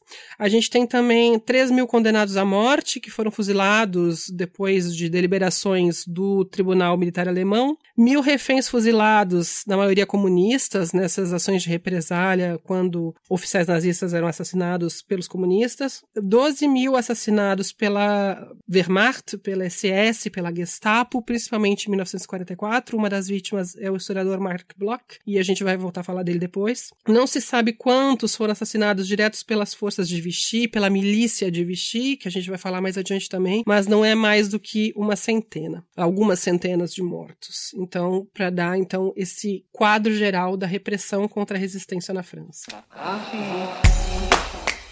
Se você quiser colaborar com o História FM, você pode fazer isso via Pix usando a chave leituraobrigahistoria@gmail.com. E assim você colabora para manter esse projeto educacional gratuito no ar. E se a gente vai falar da resistência, a gente tem que falar também sobre colaboracionismo, né? Eu vou deixar para entrar nas questões de memória do, da, sobre a guerra no fim do programa, mas pelo menos por enquanto eu queria te perguntar como é que exatamente funcionava o colaboracionismo com os nazistas durante a ocupação? Bom, assim como eu fiz com a resistência, eu vou tentar comentar um pouco o conceito, né? O que é colaborar, apesar de né, ser meio óbvio que é você cooperar de alguma forma com o inimigo, é um conceito vago, falar somente em colaboração é uma coisa extremamente genérica e que não dá conta de todos os tipos de colaboração envolvidas.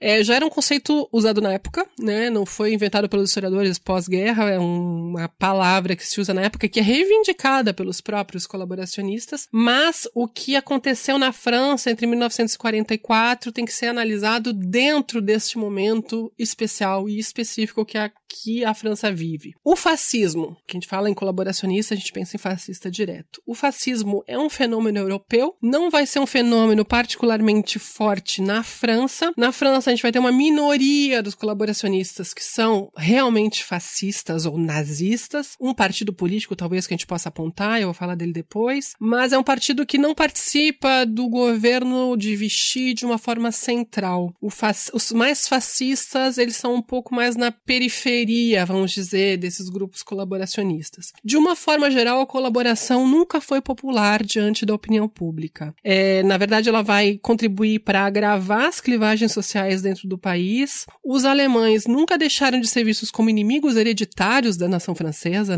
A, a população nunca viu os alemães de forma é, simpática, de forma benevolente. Eles nunca deixaram de ser vistos como inimigos. É, o sentimento, na verdade, em relação aos alemães, no primeiro momento é de resignação. O que fazer diante desse inimigo? Bom, a gente não tem muito o que fazer, tem que continuar a viver nossa vida. Aos poucos, essa resignação se torna rejeição e que vai se tornando hostilidade, assim como, como a guerra caminha, como a guerra vai se tornando cada vez mais total, como a própria guerra dentro da França vai se tornando mais violenta. Isso não impede que a gente tenha milhares de delações e de denúncias de cidadãos comuns franceses, de cidadãos, cidadãos do bem, né, vamos dizer assim, franceses, ao longo da guerra. A gente vai ter, por exemplo, milhões de cartas de delação, né, alguns historiadores estimam em 5 milhões de cartas de delação, né, que eram vistas talvez como um, como um dever cívico para as pessoas que delatavam e que tinham valor de prova, podiam condenar alguém, né, ah, fulano é resistente. Isso já era o suficiente para que ele fosse condenado como resistente. Mas eu vou falar da colaboração estabelecendo diversas tipologias diferentes. E a, eu acho que a forma de colaboração mais importante é a colaboração de Estado. A colaboração do regime de Vichy com os alemães, que é então, uma coisa que é reivindicada e praticada por Petain desde o início. Né? Ele vai reivindicar, reivindicar essa colaboração com os alemães, sem que os alemães exijam que ele colabore dessa forma. Ele vai fazer muito mais pelos alemães do que os alemães exigem que eles façam por eles. E, junto com a colaboração de Estado de Vichy, eu tenho que falar da Revolução Nacional, que é um programa de governo da França de Vichy. O que, que o governo autoritário de Petain queria implantar na França para salvar o país dessa derrota acachapante, dessa terceira república fraca, desse poder político fraco, como ele dizia. A Revolução Nacional vai ser, então, uh, colocada em prática, aproveitando esse contexto da derrota, da derrota francesa, para tentar recuperar e corrigir o país. Vai ser, então, uh, de uma forma geral, um regime que vai condenar o liberalismo, que vai recusar a égalité, né, esse princípio igualitário da bandeira francesa, um regime extremamente anti-intelectual, desconfiado da industrialização, extremamente nacionalista, que vai é, reforçar o que eles acreditam serem as comunidades naturais da sociedade francesa, a família, a profissão, a nação,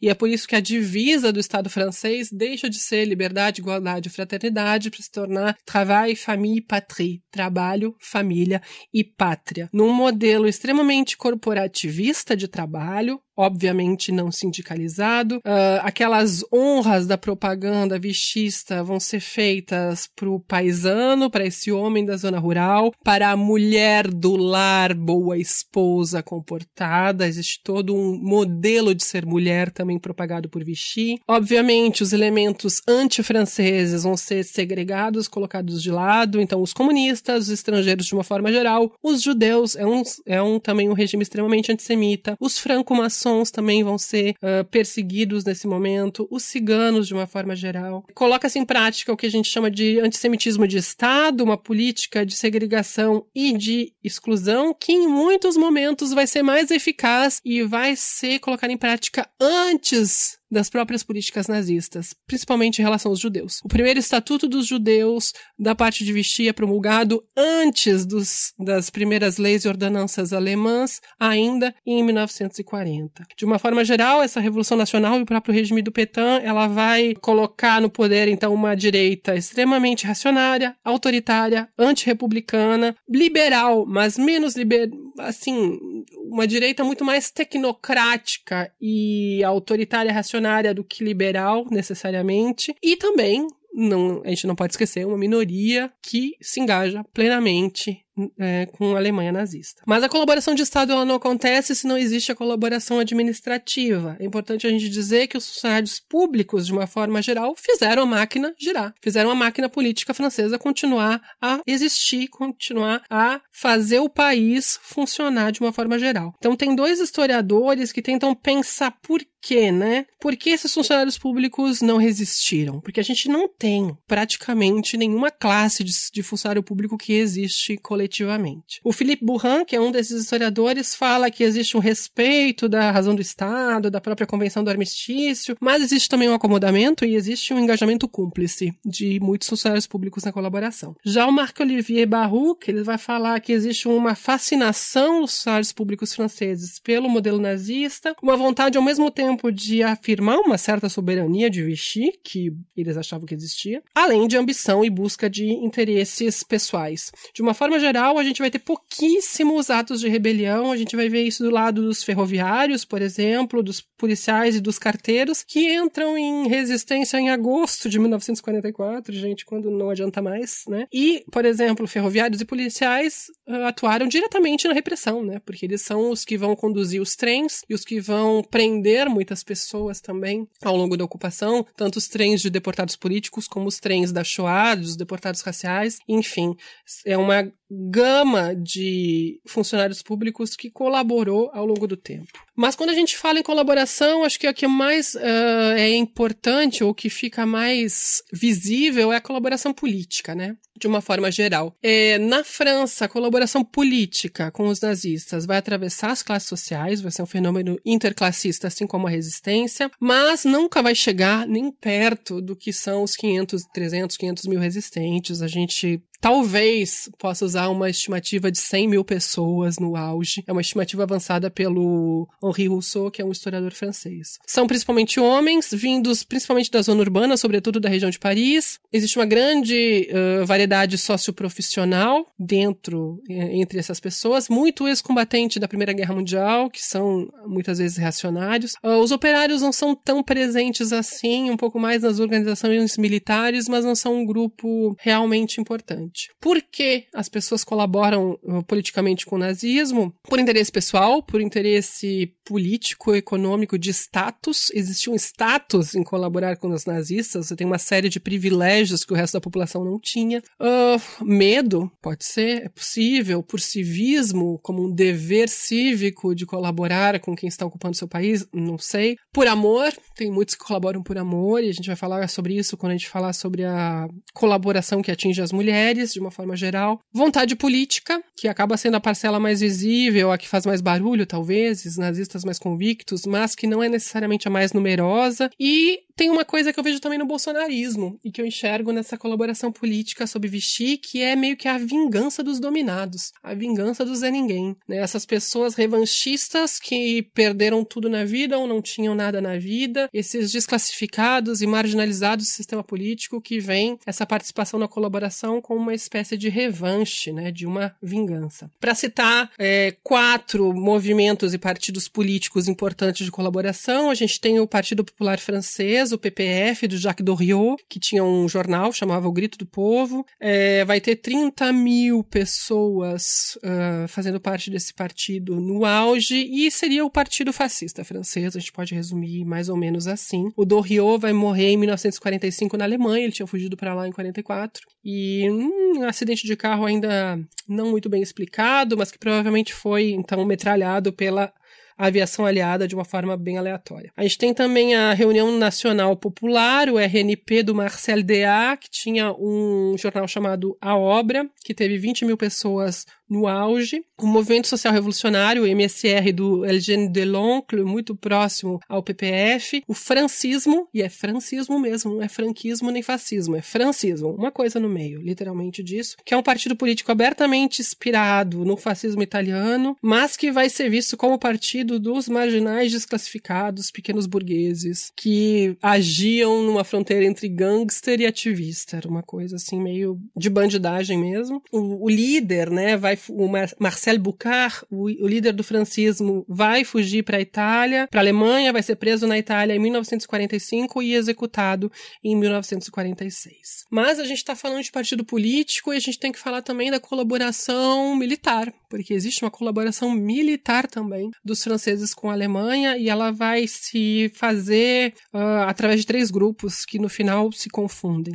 O grupo mais importante é a milícia francesa, que é criada em janeiro de 1943 pelo regime de Vichy, portanto, estamos falando de um grupo oficialmente ligado ao governo, mesmo que tivesse uma formação paramilitar, mas que é ligado diretamente ao gabinete de Vichy, liderada pelo Joseph Darnan, eu vou falar sobre ele novamente. Uh, tem uma função política, de propaganda política, mas sobretudo de policial, e no auge chegou a ter 30 mil pessoas, desses 30 mil, 13 mil armados, né, que seriam os Franc Garde, os guardas guardas da milícia. Era composta principalmente por homens, jovens adultos, Uh, foi sendo armada progressivamente até se tornar uma força policial completa e ser braço direito dos alemães em muitas operações. Ela é implantada na zona, na zona norte do país em janeiro de 1944. Ela vai ser empregada principalmente em combates contra a resistência, mas também vai perpetrar massacres contra judeus, por exemplo.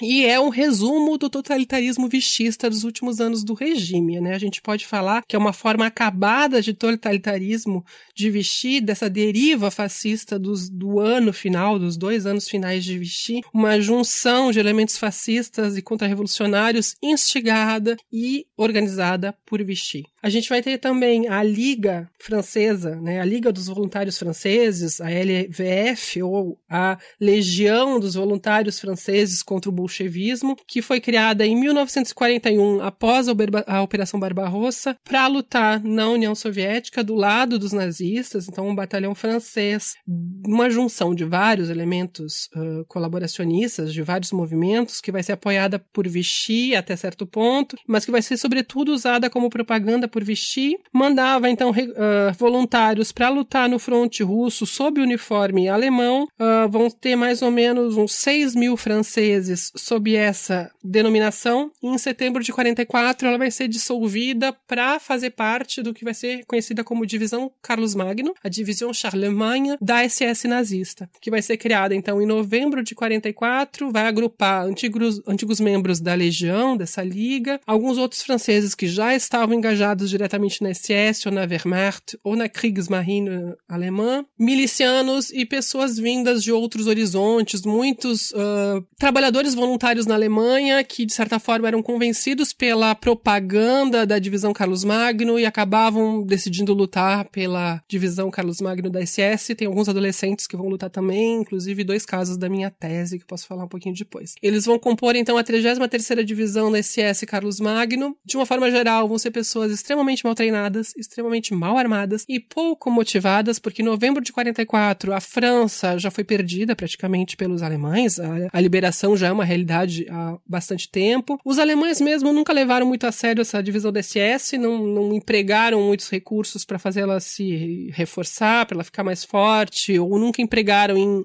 combates muito importantes. Ela não vai ter um papel significativo. Os principais combates que essa divisão vai é, protagonizar vão ser em, no início de 45, ali por janeiro, fevereiro de 1945, na Pomerânia, entre a Alemanha e a Polônia, onde dois terços morrem. Dois terços de toda a divisão vão morrer nesse momento. alguns vão combater na Baviera contra os americanos. Um último batalhão vai ser enviado para combater em Berlim. E esses franceses, um punhado de franceses que sobrevivem a essas essas outras operações vão ser conhecidos como os últimos defensores do bunker de Hitler, o que é extremamente vergonhoso para a França nesse momento. É, para terminar, a gente tem a colaboração intelectual, a gente pode dizer, na França liderada principalmente pelo movimento literário, por vários escritores, então a gente pode é, falar do grupo colaboração, literalmente o nome do grupo era colaboração, então era uma palavra que eles mesmos reivindicavam. É, a gente vai ter o Pierre Doriot de la Rochelle, o Robert Brasillac, o Louis Ferdinand Céline, que é um dos grandes escritores franceses, todos eles extremamente antissemitas, é, extremamente nazis, nazistas ou nazificados, enfim. E muitos deles vão ser mortos no final da guerra, na depuração. E a gente tem a colaboração econômica, né? A colaboração dos grandes empresários, que vai ser instigada por Vichy. Uh, muita gente ganhou muito dinheiro, né? Com o esforço de guerra alemão. Uh, enfim, a própria Renault, vamos dizer assim, e várias outras empresas francesas importantes, e como é de se esperar, vai ser a menos punida na depuração também. A gente vai falar da colaboração horizontal, entre aspas, ou sexual, e como isso envolve as mulheres, e como isso é um pouco mais complicado do que isso, em uma outra pergunta mais adiante. O presidente francês Nicolas Sarkozy participou em Londres das comemorações do aniversário. Hey, it's Ryan Reynolds, and I'm here with Keith, co star of my upcoming film, If, only in theaters, May 17th. Do you want to tell people the big news? All right, I'll do it. Sign up now and you'll get unlimited for $15 a month in six months of Paramount Plus Essential Plan on us. Mintmobile.com slash switch. Upfront payment of $45 equivalent to $15 per month. Unlimited over 40 gigabytes per month. Face lower speeds. Videos at 480p. Active Mint customers by 531.24 get six months of Paramount Plus Essential Plan. Auto renews after six months. Offer ends May 31st, 2024. Separate Paramount Plus registration required. Terms and conditions apply if rated PG. De 70 anos do famoso discurso feito pelo general Charles de Gaulle na rádio britânica BBC para incentivar seus compatriotas a resistir contra a ocupação nazista na França.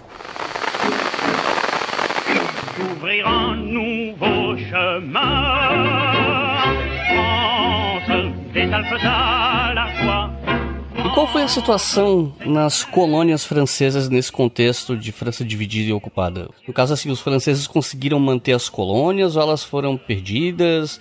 Ou então algumas eles mantiveram, outras não. Tinha algum acordo com a Alemanha em relação a isso, enfim. E, bom, não só com a Alemanha, né? Também tinha colônias na Ásia, mas enfim. Então, é, o que é importante falar sobre o Império Colonial Francês, de primeira, é que ele é o segundo maior império do mundo em extensão naquele momento, que só, per só perde para o Império Britânico. Né? Isso significa 12 milhões de quilômetros fora da França, de quilômetros quadrados fora da França e 65 milhões de habitantes, o que é gigantesco. E quando eu for citando as adesões e os países que mudam de lado, a gente vai ter a noção numérica da quantidade de países na mão dos franceses nesse momento. O que vai acontecer de uma forma geral é que, bom, primeiro, a Alemanha não vai exigir nenhuma colônia francesa na Convenção de Armistício. Na prática, a França de Vichy mantém todas as colônias sobre o seu domínio, isso não muda muita coisa. É, a gente vai falar sobre a questão asiática também, que pega aí os japoneses, mas de uma forma geral, Vichy vai ter o domínio desses, dessas colônias desde 10 de julho de 1940, quando se institui esse novo governo francês. Mas o que a gente vai ver ao longo de 1940 e 44 vai ser uma grande partilha colonial, mas eu nem sei se a palavra partilha é bom, uma disputa colonial seria melhor entre Vichy e a França Livre, porque a França Livre vai tentar também convencer as colônias francesas a se aliarem ao seu projeto político e não ficarem sob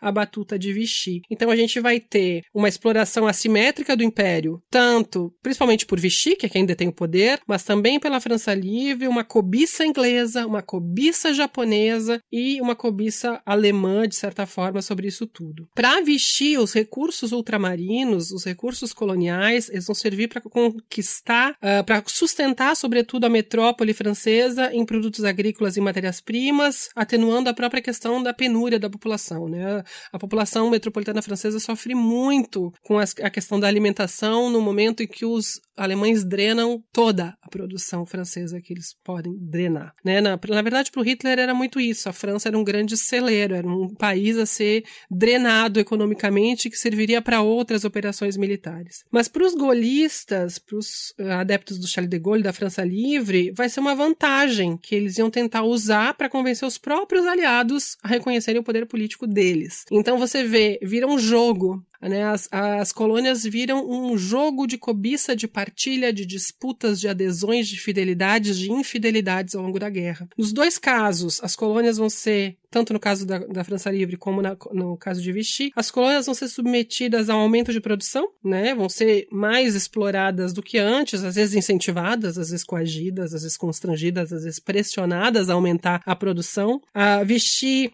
vai fazer com que as colônias constituam estoques para serem comprados ao preço que ela quer comprar, ao mesmo tempo colocam em prática algumas corveias obrigatórias, culturas de certos produtos forçadamente, requisição de estoques, tudo isso. A, a situação das colônias ao longo da guerra vai se degradar muito, a inflação, o preço do, do custo de vida vai aumentar muito, e para os colonizados, por essas populações das colônias, vai ser essa ambivalência de tentar servir a própria população, ao mesmo tempo ter outras duas metrópoles disputando esse butim. Né? A exploração das economias imperiais vai então agravar a situação de vida dessas populações e leva né, ao processo de descolonização logo depois da Segunda Guerra Mundial. Mas bom, se eu vou falar entre quem ficou do lado de quem, até o final de 42, uh, apesar de várias adesões à França Livre, a gente vai ver, numa, a maior parte das colônias vai ainda estar ao lado de Vichy, isso vai, vai ser usado muito na propaganda vichista, né, para convencer os franceses de que esse é o melhor caminho, de que o império vai garantir o futuro de, dos franceses, por exemplo, qualquer coisa desse jeito. É, as colônias também, para vestir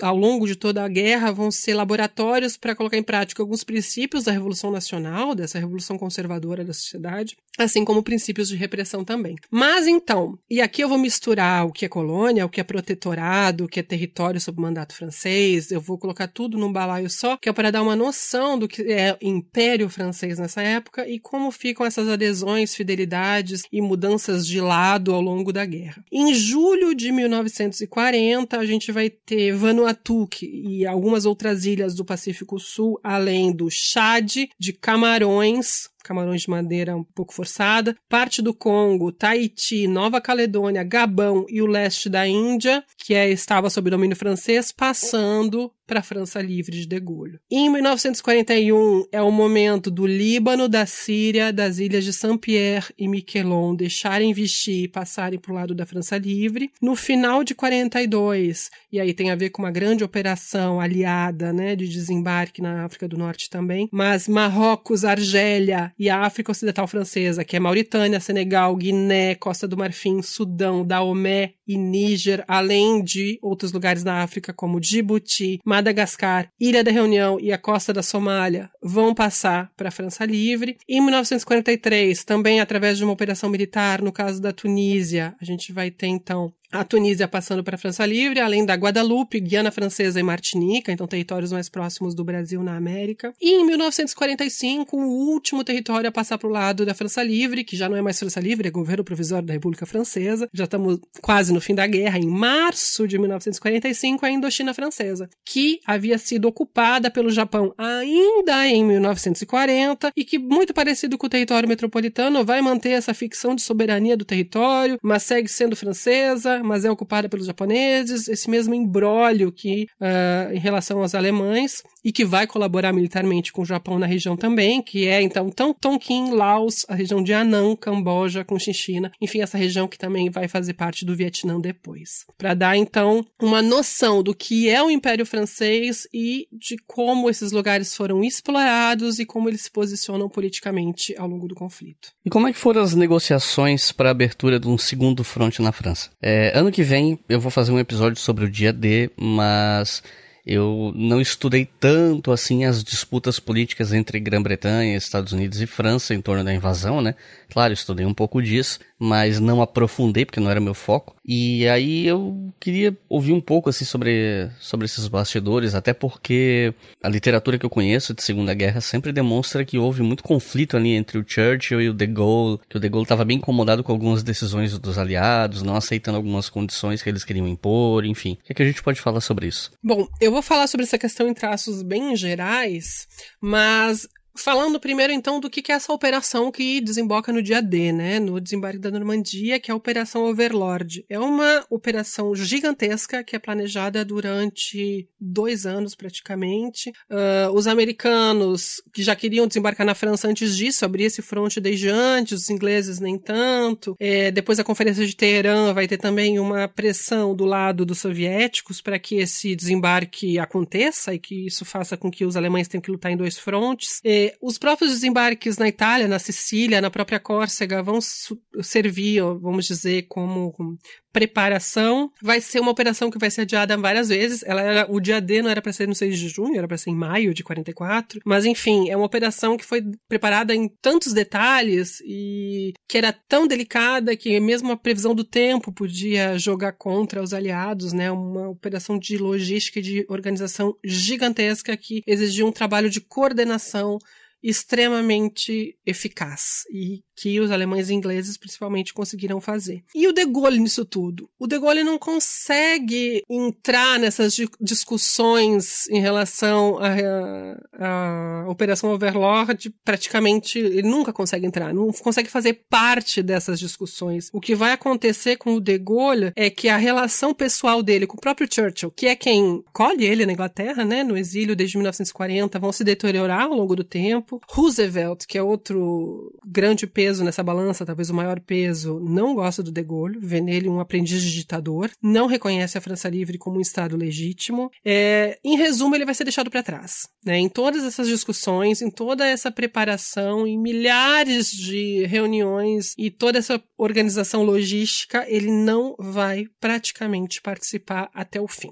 até praticamente a véspera do ataque, o De Gaulle não vai ser incluído nessas discussões. É, mas o que é mais importante para mim nessa história é tentar entender por que, que o De Gaulle tem que participar. Por que, que essa operação é importante para o De Gaulle? Parece óbvio, mas para o De Gaulle é a própria sobrevivência política dele e da República Francesa que está em jogo. Porque ele está defendendo a própria legitimidade dele como governante da França no exílio. É uma legitimidade que, como eu falei, né, não é uh, ponto pacífico entre os aliados, é inclusive contestada por alguns dos aliados. Dado que essa operação vai se desenrolar no território francês, que é a França que vai ser o teatro de operações e não um outro país, é um momento crucial para que ele, como líder do governo provisório da França, é um governo que se cria aí também na véspera do dia D, passa a ter esse nome, né? É um momento crucial para que ele realize aquele desígnio fundamental né, do apelo do 18 de junho, da resistência francesa, que vai recuperar a França dessa derrota e da ocupação. Ou seja, é um momento crucial para que ele devolva a França para uma posição de destaque que, segundo ele, nunca deveria ter sido perdida, mas que foi jogada no lixo pela própria derrota e pelo regime de Vichy. Ele vai precisar então lidar com essas desconfianças americanas e inglesas. Ele vai tentar evitar que o país se fragmente e que não vire simplesmente uma colônia americana. Era um medo muito grande dele, né? Que a França, uma vez liberada, principalmente pelos americanos, que botaram muito dinheiro, recursos humanos e materiais nisso, virasse uma possessão americana, uma ocupação militar americana e não mais do que isso. Ele precisa planejar o restabelecimento desse Estado francês, restaurar a independência francesa, ou seja, derrotar o regime de Vichy e se tornar o Estado legítimo. É um momento também de tirar do poder os comunistas que ao longo de toda a guerra ganharam muito poder e mesmo popularidade entre as pessoas por encarnarem essa face armada da resistência no país. Ou seja, são muitas coisas em jogo. Então o De Gaulle está desesperado para fazer parte dessas discussões, para fazer parte da Batalha da Normandia, o que, no final das contas, ele vai fazer.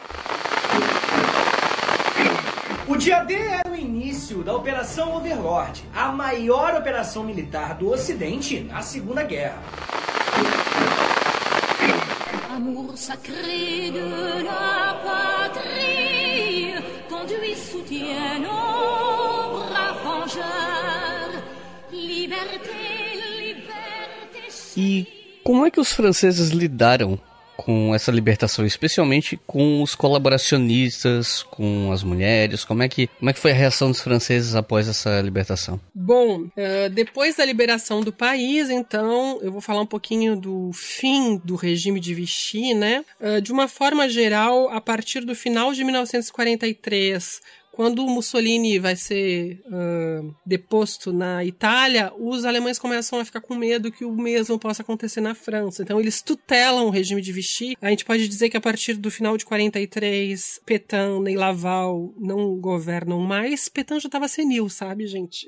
Petain praticamente assumiu o país praticamente senil. E no final da guerra, muitos afirmam que ele já estava senil mesmo. Mas bom, em 3 de junho, então às vésperas do dia D, vai ser criado o governo provisório da República Francesa na Argélia, na cidade de Argel. Esse governo é o que vai tomar então o poder a partir do 20 de agosto de 44, quando a própria cidade de Paris é tomada dos alemães e é o momento em que acaba o regime de Vichy. E é muito interessante porque o governo de Vichy ele inicia uh, em meio à derrota, em meio àquele caos, e ele acaba praticamente no silêncio. Ele é na calada da noite, porque a gente vai ter ali no 20 de, junho, de agosto, então, o, a fuga, de uma certa forma, né? Petain e Laval vão ser transferidos para a Alemanha, vão ser transportados em setembro de 44 para um castelo na Alemanha, onde ficam refugiados todos os governos, os principais dignatários do governo de Vichy, que tentam, inclusive, criar uma comissão governamental, um governo fictício exilado mas isso não cola mais nesse momento. O Petain, ele vai ficar exilado até abril de 45, quando ele solicita voltar para a França. Quando ele entra na França, ele é preso. O processo do Petain vai correr em 1945, em agosto. Ele vai ser condenado à indignidade nacional e à pena de morte por inteligência com o inimigo. Mas, como ele já tinha 89 anos de idade e o De Gaulle ele era muito clemente com vários desses prisioneiros da colaboração, ele vai comutar a pena dele de prisão para prisão perpétua. Então, ele não vai ser assassinado uh, como outros dirigentes do regime de Vichy e vai ser condenado então a uma pris a prisão de um, numa ilha, parece Napoleão, né, gente? Mas é uma outra ilha, na ilha de Yeu, no noroeste do território metropolitano, onde ele vai permanecer então seis anos. Uh, ele vai morrer em 1951 aos 94 anos. Mas falando então dessa vingança francesa, vamos dizer, contra os colaboradores, contra o regime de Vichy, como é que ela se dá? Essa depuração política, que é o nome técnico que a gente dá para esse tipo de coisa, ela foi algo ardente ardentemente esperado e desejado por muitas pessoas uh, dentro da população francesa, algo merecido, algo que era visto como uma vingança depois de tantos anos de humilhação, né? A gente não pode falar de outra forma. Foi um fato político, mas é também um fenômeno social, cultural e íntimo, a gente vai ver por quê. Era necessário, nesse momento, satisfazer o desejo de justiça da população, depois de quatro anos de ocupação. Era também importante neutralizar os colaboracionistas que ainda estivessem no país e ao lado dos dos alemães. O governo provisório também uh, do De Gaulle, como ele se via como um projeto de futuro para a nação, era importante que ele se colocasse dessa forma, eliminando os traidores da nação, porque senão ele não teria nenhuma legitimidade. Então essa depuração ela se dá em duas fases. A primeira fase é a fase da depuração extrajudiciária, que é o momento que a gente chama de revanche patriótica francesa, que se dá entre os meses de junho, portanto, a partir do desembarque, até outubro de 44, que é um momento de grandes expurgos. A gente vai ter 9 mil assassinados, né, em algo que se torna torna, em alguns momentos, quase uma guerra civil. É, esses 8, 9 mil mortos principalmente são policiais ou pessoas que auxiliaram diretamente os nazistas ao longo da ocupação. Uh, nesse momento, o peso dos rumores das delações, assim como durante a ocupação, vai ter um peso grande, né? Vai ser o suficiente para condenar alguém e vai ser meio que um momento de uma violência libertadora, né? Uma catarse nacional, vamos dizer assim. E é nesse momento que a gente vê um fenômeno que não é puramente francês e que nem é tão, tão estranho assim, porque até na Bíblia a gente encontra é, é, esses castigos também, que é aquele espetáculo expiatório das colaboradoras sexuais, né? Das mulheres que tiveram, eram suspeitas de terem tido relações sexuais com os inimigos, que são as mulheres raspadas, as mulheres com as cabeças raspadas que desfilam pelas ruas da cidade, né? São levadas a desfilar em meio à multidão que grita vários impropérios contra elas, né? Literalmente, o verbo usado na França, uh, les femmes tendues, o tendu na França é tosada, né? remete até pela essa questão mais do animal, de você tirar o pelo do animal, de tosar alguém. É um termo bastante pesado mesmo. É algo que tomou várias partes do país, não vai ser isolado, não é um fenômeno parisiense somente, e que vai ter várias ondas de intensidade. Ele começa com fatos bastante isolados ainda em 43, vai ter uma, um grande boom durante essa fase da depuração extrajudiciária nesses meses de 1944, mas vão ter ainda mulheres sendo tosadas e expostas em praça pública até 1946. E é um momento meio que de redescoberta da virilidade masculina francesa. Aqueles homens que ainda restavam no país, que não haviam participado da derrota ou não haviam sido feitos prisioneiros, é, queriam se vingar dessa humilhação, né, de serem meio que os culpados pela derrota, descontando nas mulheres. Né? Essa é uma avaliação de um dos historiadores que trabalha com isso, o Fabrice Virgii. É uma forma de fortalecer esse retorno da violência combatente, dos combatentes na, na própria sociedade francesa, através da luta da resistência mesmo. E é engraçado de ver que o ideal de mulher para os resistentes, por mais que as mulheres pudessem participar da luta armada, isso não era um grande problema, o ideal de mulher dos resistentes não é muito longe do, do ideal vichista de mulher do lar, dona de casa, boa esposa. Isso se reflete na forma como essas mulheres foram tratadas, então, em 1944. É uma violência coletiva, que até mesmo as crianças participam. É, uh, para uma grande parte da população, uma primeira vingança. Né? Uma grande parte da população que não lutou na resistência, por exemplo, é uma forma de participar desse momento da liberação. Ocorre também em alguns outros países, como Bélgica, Dinamarca, Itália, Alemanha. É uma depuração de vizinhança, uma espetacularização de coisas extremamente íntimas e locais, muitas vezes. A população participa dessa mise-en-scène, dessa cenarização, dessa espetacularização da violência contra as mulheres, vai ser exercida diretamente por resistentes, por forças policiais, mas às vezes por pessoas anônimas também. Condenações sumárias, elas vão ser muito fundadas em rumores, usando apenas a reputação daquelas mulheres, às vezes trabalhar como empregada doméstica numa caserna, trabalhar como cozinheira numa caserna militar alemã era o suficiente para ser vista como uma colaboradora sexual, mesmo que não tivesse tido realmente alguma relação sexual sexual com ninguém. E é um castigo contra a colaboração, sem dúvida, porque o que está em jogo é a questão da colaboração, mas é um castigo de gênero, é um castigo sexuado, é um castigo que se dá somente, na imensa maioria dos casos, contra mulheres, é uma marcação dos corpos das mulheres, é uma mutilação do cabelo das mulheres, ou seja, é tirar essa marca feminina do corpo das mulheres, é como se fosse tirar, de uma certa forma, a sedução feminina, dessexualizar essas mulheres culpadas, né? Uma violência que é física, mas que é muito psicológica, uma punição tão antiga quanto a Bíblia, porque aparece lá, e uma com uma punição que se usava em casos de adultérios contra as mulheres também no século XIII, no século XIV na França. É, na maior parte, essas mulheres elas têm entre 20 e 25 anos, mas a gente vai ter menores de idade, tem alguns casos também entre os, os que eu trabalho na minha tese, e também idosas, né? De uma forma geral, 41% de todas essas mulheres tosadas exerciam algum tipo de atividade profissional diretamente para os alemães. Uh, vai ter poucas operárias, poucas agricultoras, mas nem todas vêm das classes populares, né? Então é assim, ah, eu estou com um alemão por interesse econômico, para ter dinheiro. Não necessariamente, porque as mulheres das classes ricas também foram tosadas nessa fase de depuração extrajudiciária. E tem uma frase bem interessante do Paul Éluard, que é um poeta francês, em que ele fala que nesse tempo, para não se castigar os culpados da colaboração, maltratava-se as meninas, né? Como se a gente tivesse né? mudando a culpa, deslocando a culpa de lugar. E uma segunda fase da depuração, então, é a fase da depuração legal, que começa em outubro de 44, quando o governo provisório já está instalado na França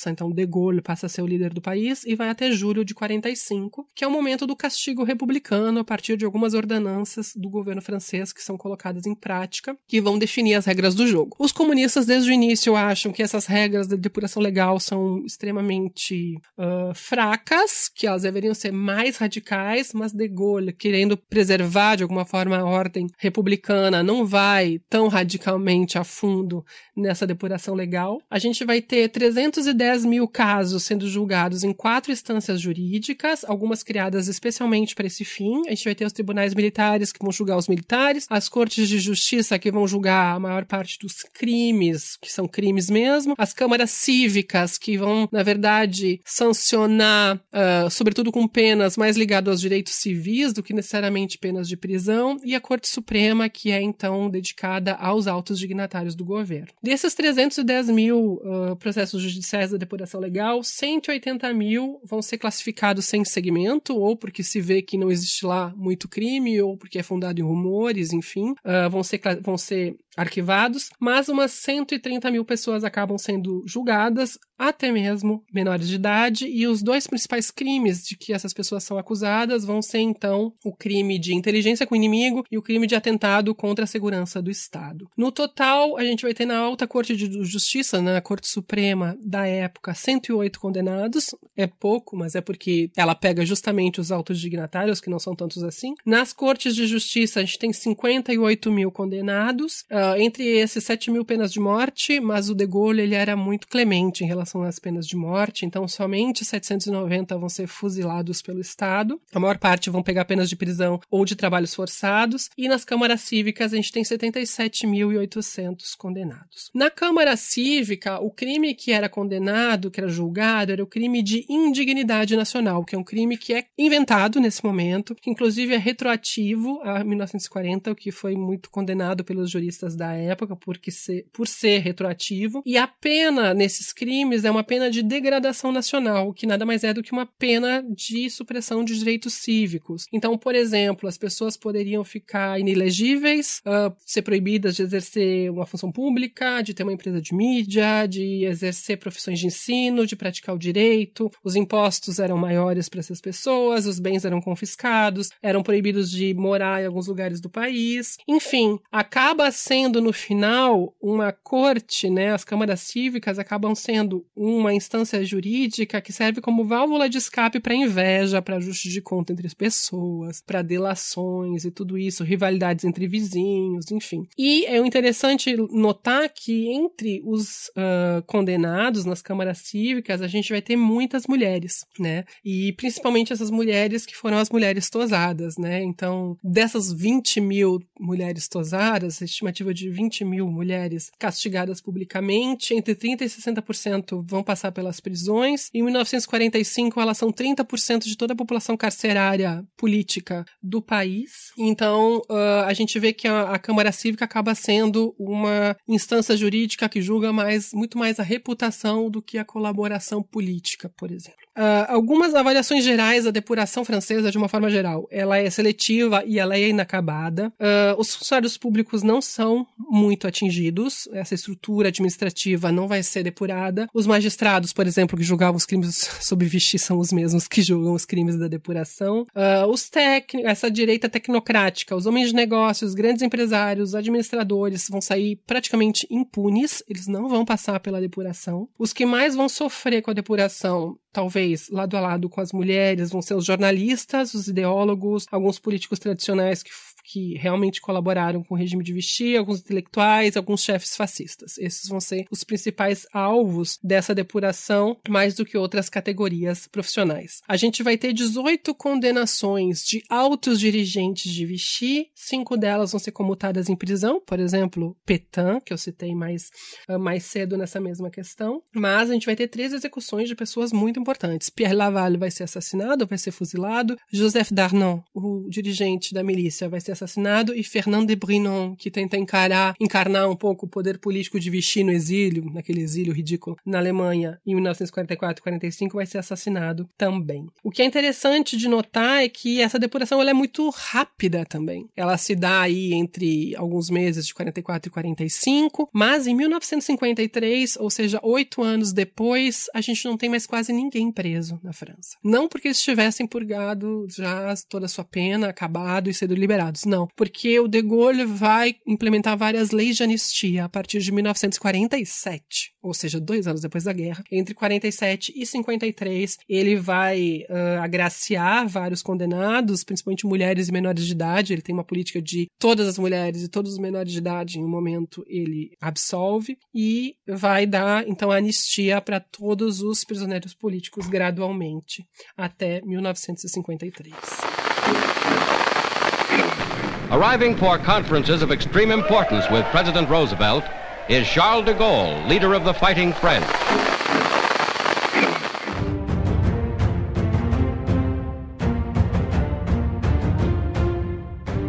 Aqui eu queria focar a nossa conversa na tua pesquisa, porque ela tem tudo a ver com o tema desse programa, ainda que com um recorte mais específico, é claro. Você já mencionou um pouco por cima ela, né, do primeiro bloco, mas uh, você pode explicar pra gente um pouco mais a tua pesquisa, as tuas fontes, algumas histórias que você encontrou que você acha que foram mais marcantes pro teu trabalho, as tuas conclusões em relação a esse trabalho, enfim. Então, eu escrevi uma tese sobre a experiência adolescente da Segunda Guerra Mundial uh, a partir de 690 dossiês judiciais de observação de menores delinquentes, de meninos e meninas delinquentes que passaram por instituições temporárias de acolhimento, de internação, durante a, a, o tempo da guerra e no pós-guerra. Né? Na verdade, o meu primeiro dossiê é datado de 1941, que é quando essas instituições surgem, os centros de observação para menores delinquentes surgem na região de Paris, e vai até 1958, para pegar então esse adolescente que é adolescente, mas que foi criança durante a guerra. E eu tento então entender como o adolescente pode ser adolescente e como o adolescente tentou interagir com o fenômeno bélico. E uma das coisas que eu chego à conclusão é de que o adolescente, por mais que ele não faça parte dos grupos combatentes, porque a França não manda nenhum menor de idade para o combate, ao menos no exército regular em 1940, por mais que eles estejam na retaguarda, que eles façam parte da população civil e que eles sejam menores de idade, ainda extremamente dependentes da família uh, e tudo isso, eles não são só espectadores da guerra, eles não são só vítimas da guerra. Eles sofrem com os bombardeios, é claro, eles sofrem com a massiva ausência dos pais prisioneiros de guerra, eles sofrem com a repressão racial e repressão política, mas eles se tornam também agentes do fenômeno bélico, né? Eles uh, vivem intensamente esses momentos e criam ao longo do tempo uma opinião, opinião autônoma sobre o conflito, sobre o que eles entendem, sobre o que eles viveram sobre o conflito. E aí eu vou dar alguns exemplos, por exemplo, na minha tese eu tenho mais ou menos 100 casos de meninos resistentes, principalmente meninos, mas algumas meninas também, de adolescentes resistentes que vão optar principalmente pela via militar, de se integrarem às forças francesas do interior e aos maquis. Então, eles não vão atuar tanto na resistência política, vamos dizer assim, mas mais na resistência uh, militar, sobretudo em 1944. Então, analisa as estratégias de engajamento, muitos deles mentem a idade para poder se engajar, fogem de casa para poder se engajar, as desilusões deles da vida de caserna, que eles pensavam que ia ser uma grande aventura e no final das contas pode ser uma aventura fatal, o encontro deles face, face, face a face com a morte durante os combates, como que se dá a desmobilização deles, né? Porque as forças francesas do interior, ali pelo mês de setembro, outubro, novembro de 44, elas vão ser aos poucos amalgamadas, integradas no exército francês regular que renasce com o governo provisório, junto com a, as tropas da França Livre e tudo mais. E é nesse momento que eles são desmobilizados, porque é flagrante que eles não têm a idade necessária, é flagrante que eles não têm a preparação para serem militares ainda, e eles vão viver uma desmobilização extremamente precária que faz eles se tornarem delinquentes em muitas, muitos casos. É, eu também tenho uns 20, 25 casos, você vê a proporção, é interessante na estatística, que é mais ou menos a proporção entre resistência e colaboração, né? A gente tem, sei lá, 4, 5 vezes mais resistentes colaboradores na França, né? Eu tenho 100 adolescentes resistentes, enquanto eu tenho 20, 25 adolescentes colaboradores. E eu falo sobretudo da não experiência deles, porque eles não se reivindicam colaboradores, em pouquíssimos casos isso acontece. Eles, de uma forma geral, não falam das experiências deles, mesmo os dois meninos que sobrevivem à hecatombe da divisão Carlos Magno na Pomerânia e que fazem parte dos combates não falam sobre esses combates. Eles, de uma forma geral, escamoteiam, escondem a própria participação na colaboração, obviamente por estratégia, porque eles estão sendo julgados. A maioria desses meninos resistentes chegam nos centros de observação como delinquentes de guerra, portanto, em 44, 45, mas também por medo né, de se uh, reivindicar do lado perdedor nesse momento de uma França que está se reconstruindo. Eu tenho um capítulo também na minha tese sobre a sexualidade feminina adolescente durante a guerra. A maior parte das meninas que chegam nos centros de observação, é, todas as meninas que chegam no centro de observação feminino durante a guerra não têm a possibilidade de escrever redações e fazerem desenhos como os meninos têm, né? Uma das fontes que eu uso na minha tese são justamente essas uh, narrativas pessoais e íntimas vítimas dos adolescentes. As meninas não têm esse suporte da escrita, não é permitido às meninas que escrevam no Centro Feminino de Observação, mas uh, eu noto que existe um perfil de meninas presas durante a ocupação, né? De meninas consideradas delinquentes, que são meninas que usam da sua própria sexualidade, né? Que uh, saem com soldados alemães e que depois da liberação saem com soldados americanos. As duas grandes presenças militares na França ao longo da guerra são, no primeiro momento, durante quatro anos, quase quatro anos, os alemães e durante o último ano, mas principalmente 44, 45, os americanos. Então eu vou trabalhar com essa noção de prostituição de guerra, mesmo que eu prove ao longo do, do meu capítulo que a maioria dessas meninas não é prostituta, elas são meninas que se relacionam com soldados por vários motivos, muitas por amor, muitas esperando casarem-se com soldados, meninas que querem so casar com soldados americanos e ter esse sonho de ir para os Estados Unidos. Então, de uma forma geral, o que eu vejo nessas meninas é uma sexualidade sexualidade já muito livre, uma vanguarda dessa liberação sexual feminina francesa já durante a guerra. Uh, eu também tenho um capítulo que eu gosto muito, que é a instrumentalização da guerra através da mentira, como os, uh, os adolescentes usam a mentira para uh, usam a guerra mentindo sobre a sua própria vida para tentar reescrever a sua própria biografia,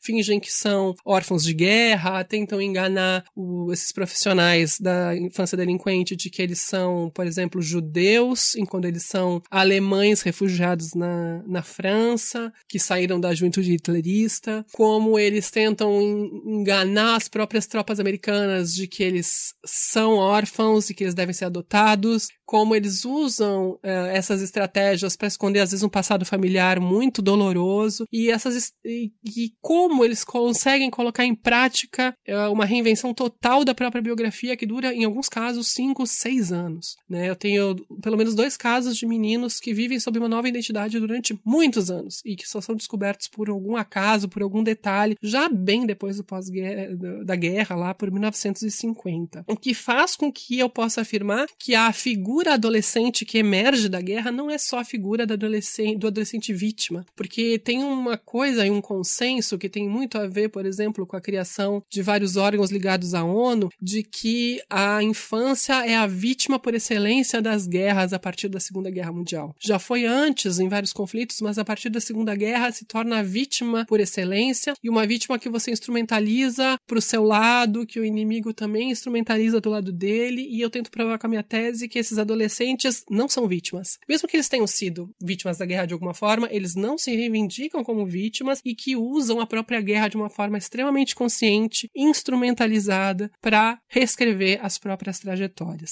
Um último ponto que eu desenvolvo na minha tese é a própria questão da, da construção do conhecimento histórico imediato. Eu consegui descobrir nos arquivos do Centro de Observação Masculino 266 exercícios de história onde eles deveriam escrever a cronologia da Segunda Guerra Mundial, escritos em 1945. Então, qual é o conhecimento histórico imediato que esses adolescentes criaram sobre a guerra, uma guerra que não era ainda ensinada nas escolas, porque ela estava acabando? Tem alguns meninos que escrevem esse exercício em fevereiro de 1945. Os alemães estão perto de Berlim. Eles escrevem de um jeito assim, de suspense. Então, é muito legal você ver essas palavras, a forma como eles enxergam os pontos cruciais da guerra, como eles escrevem essa cronologia, a importância que eles dão para Stalingrado, como eles veem as batalhas importantes da França Livre na África, por exemplo, no Oriente Médio, sobretudo, na Líbia, né, a Batalha de Biraquém, por exemplo, como eles constroem esse conhecimento histórico imediato, como eles fazem quase um exercício de história do tempo presente antes desse conceito existir entre os historiadores. E depois de libertada, a França se juntou aos outros aliados na luta contra a Alemanha. Eles chegaram a ocupar parte da Alemanha por um tempo, depois que os alemães perderam. Como é que foi a participação da França nesse fim de guerra e ocupação aliada. Sim, a França vai participar dos combates finais contra a Alemanha nazista e vai fazer parte das nações que ocupam militarmente a Alemanha. Para explicar um pouco isso, eu queria só voltar um pouquinho uh, e falar um pouco do exército francês. O que, que são, o que, que é o exército francês depois da derrota de 1940? Bom, a gente vai ter as forças francesas livres que vão se estabelecer então no exílio com o país né, satélite lá na Inglaterra entre 1940 e 1943 é, quando, em 43, elas vão se fundir com as forças do exército francês desmobilizadas na África, né, que passam então da tutela de Vichy para a tutela da França livre. Uh, antes dessa fusão com as forças africanas, a gente gente tem cerca de 70 mil pessoas. Não é negligenciável, apesar de que, bom, para a escala da Segunda Guerra é pouco, mas 70 mil homens no exílio prontos para lutarem pela França e que fazem parte de várias operações importantes, né? Eu acabei de citar Biraquém, a gente podia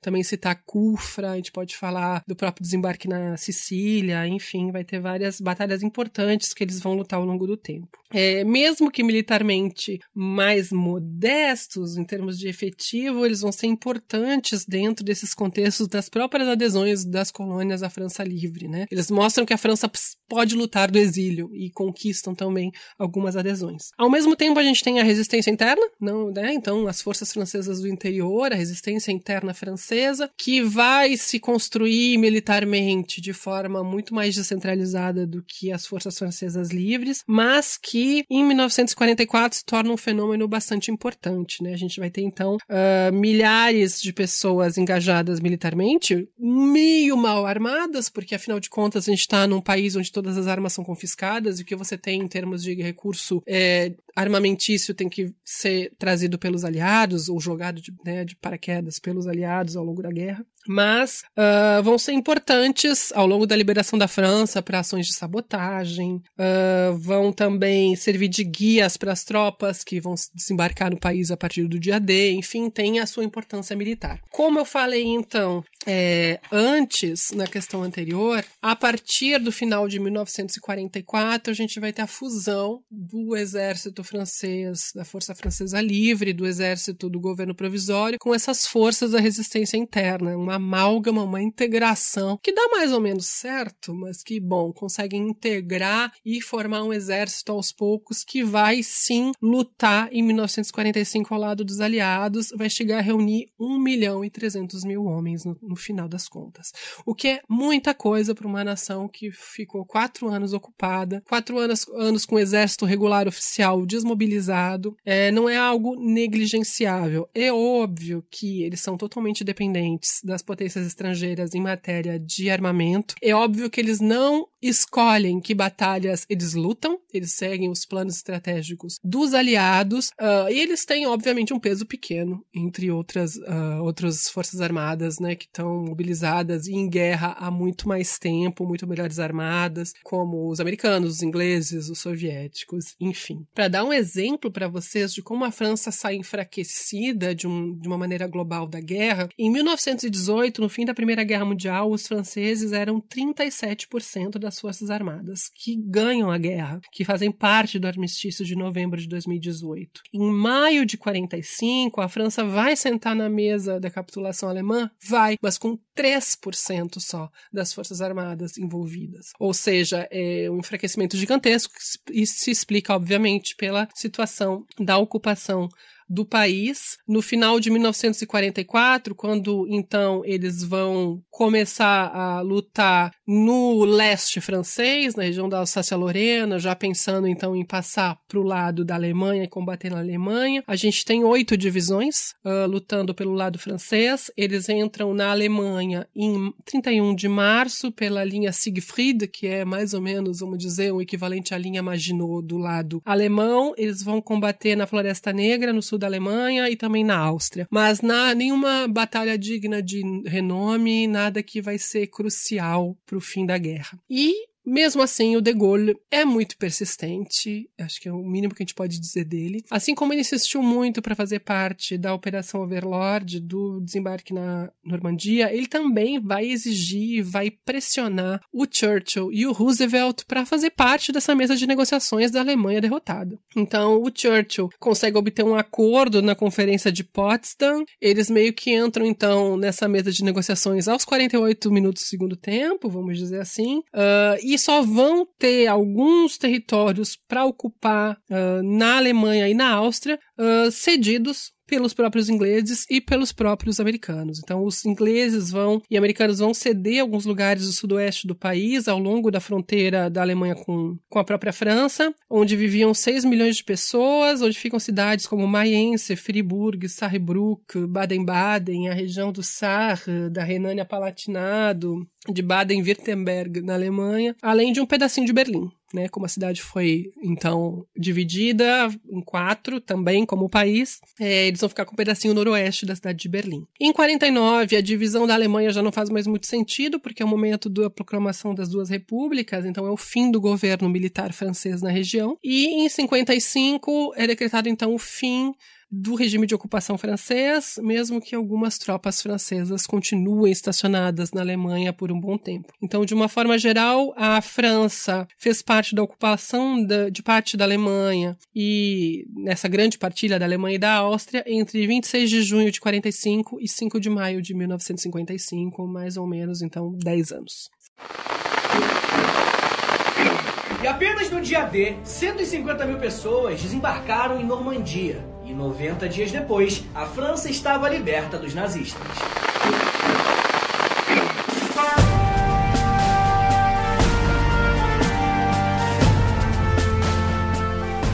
E para terminar, eu queria te perguntar sobre as memórias da Segunda Guerra na França, desde as memórias do imediato pós-guerra até o que se discute hoje em dia né, no, do senso comum, enfim. O que, é que a gente pode falar sobre isso? Esse é um tema que ainda é um pouco espinhento, delicado, mesmo hoje em dia, apesar de que né, os historiadores, de uma forma geral, já não, não têm muitos domínios, muitos campos da história de Vichy da França na Segunda Guerra que não tenham sido estudados. Eu vou usar como guia um livro que eu acho muito importante. Podia ser um dos livros que eu vou indicar, até não coloquei ele na lista, mas pode entrar oficiosamente na lista também, que é o livro chamado Le Syndrome de Vichy, a Síndrome de Vichy do Henri Rousseau publicado em 1990. Ele fala então dessa memória permanente e conflituosa dos franceses com esse período da Segunda Guerra Mundial, como se fosse um passado que não passa. Ele tem inclusive um livro que chama Le Passé que ne passe pas, né? Um passado que não passa. E ele vai usar, não, não estranha, ele usa muitos termos da medicina e termos da psicanálise, termos bem freudianos para falar dessa síndrome, né? Não é por acaso, porque ele trata uh, isso que acontece com os franceses, então, desde 44, desde a depuração até os dias de hoje, como um,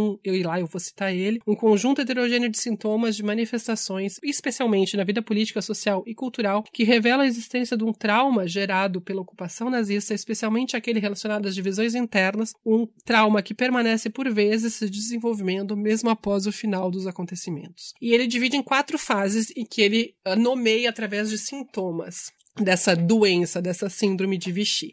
a primeira fase é uma fase que ele chama de luto inacabado, que vai de 1944, portanto, ali da liberação do país, até 1954, que é uma, uma fase de contradições, de um luto que não é bem vivido, na verdade. A gente vai ter, então, na sociedade francesa, coabitando as sequelas da guerra civil, dessa quase guerra civil de 44, da depuração e das próprias leis de anistia, que vão liberar a maior parte dos prisioneiros políticos. A gente tem o Charles de Gaulle, esse homem do 18 de junho, esse fundador, esse mito fundador da Nova França após Vichy, que glorifica e, e transforma a imagem da resistência né, na imagem de grandes heróis. Uh, ser da resistência ou ser um colaborador vira quase um fetiche da classe política, né? Você só pode ser político se você era da resistência. O que vai ser muito ambíguo, porque a gente vai ter muitas elites que não foram assim tão resistentes que continuam participando do poder político político, mas bom. Vai ser um momento também de conflito de memórias entre o que os golistas, os partidários do De Gaulle defendem e os comunistas defendem. É, os comunistas sempre se dizem que eles são o partido dos milhares de fuzilados, que eles foram muito mais reprimidos que os golistas, que eles atuaram muito mais dentro do país, enfim. Mas 44 e 54, a gente tem que lembrar que também é o momento da Guerra Fria. Então é o momento que os comunistas vão ser uh, afastados do poder político na França, o anticomunismo volta com muita força, o Petain morre morre em 1951 e não morre a memória de Vichy com ele. Na verdade, quando ele morre, é o momento em que ressurge toda uma memória já tentando glorificar a França de Vichy. Uma segunda fase dessa síndrome de Vichy do Rousseau uh, é a fase de 1954 até 71, que é a fase do recalque ou dos sentimentos recalcados, dos sentimentos reprimidos da nação. É um momento em que a memória de Vichy vai se tornar menos conflituosa, ela vai ser jogada para debaixo do tapete, vamos dizer assim, a gente esquece que Vichy aconteceu, É também o momento dos 30 anos gloriosos da República Francesa, né? Ou os 30 gloriosos, que são esses 30 anos de grande crescimento econômico, de pleno emprego, de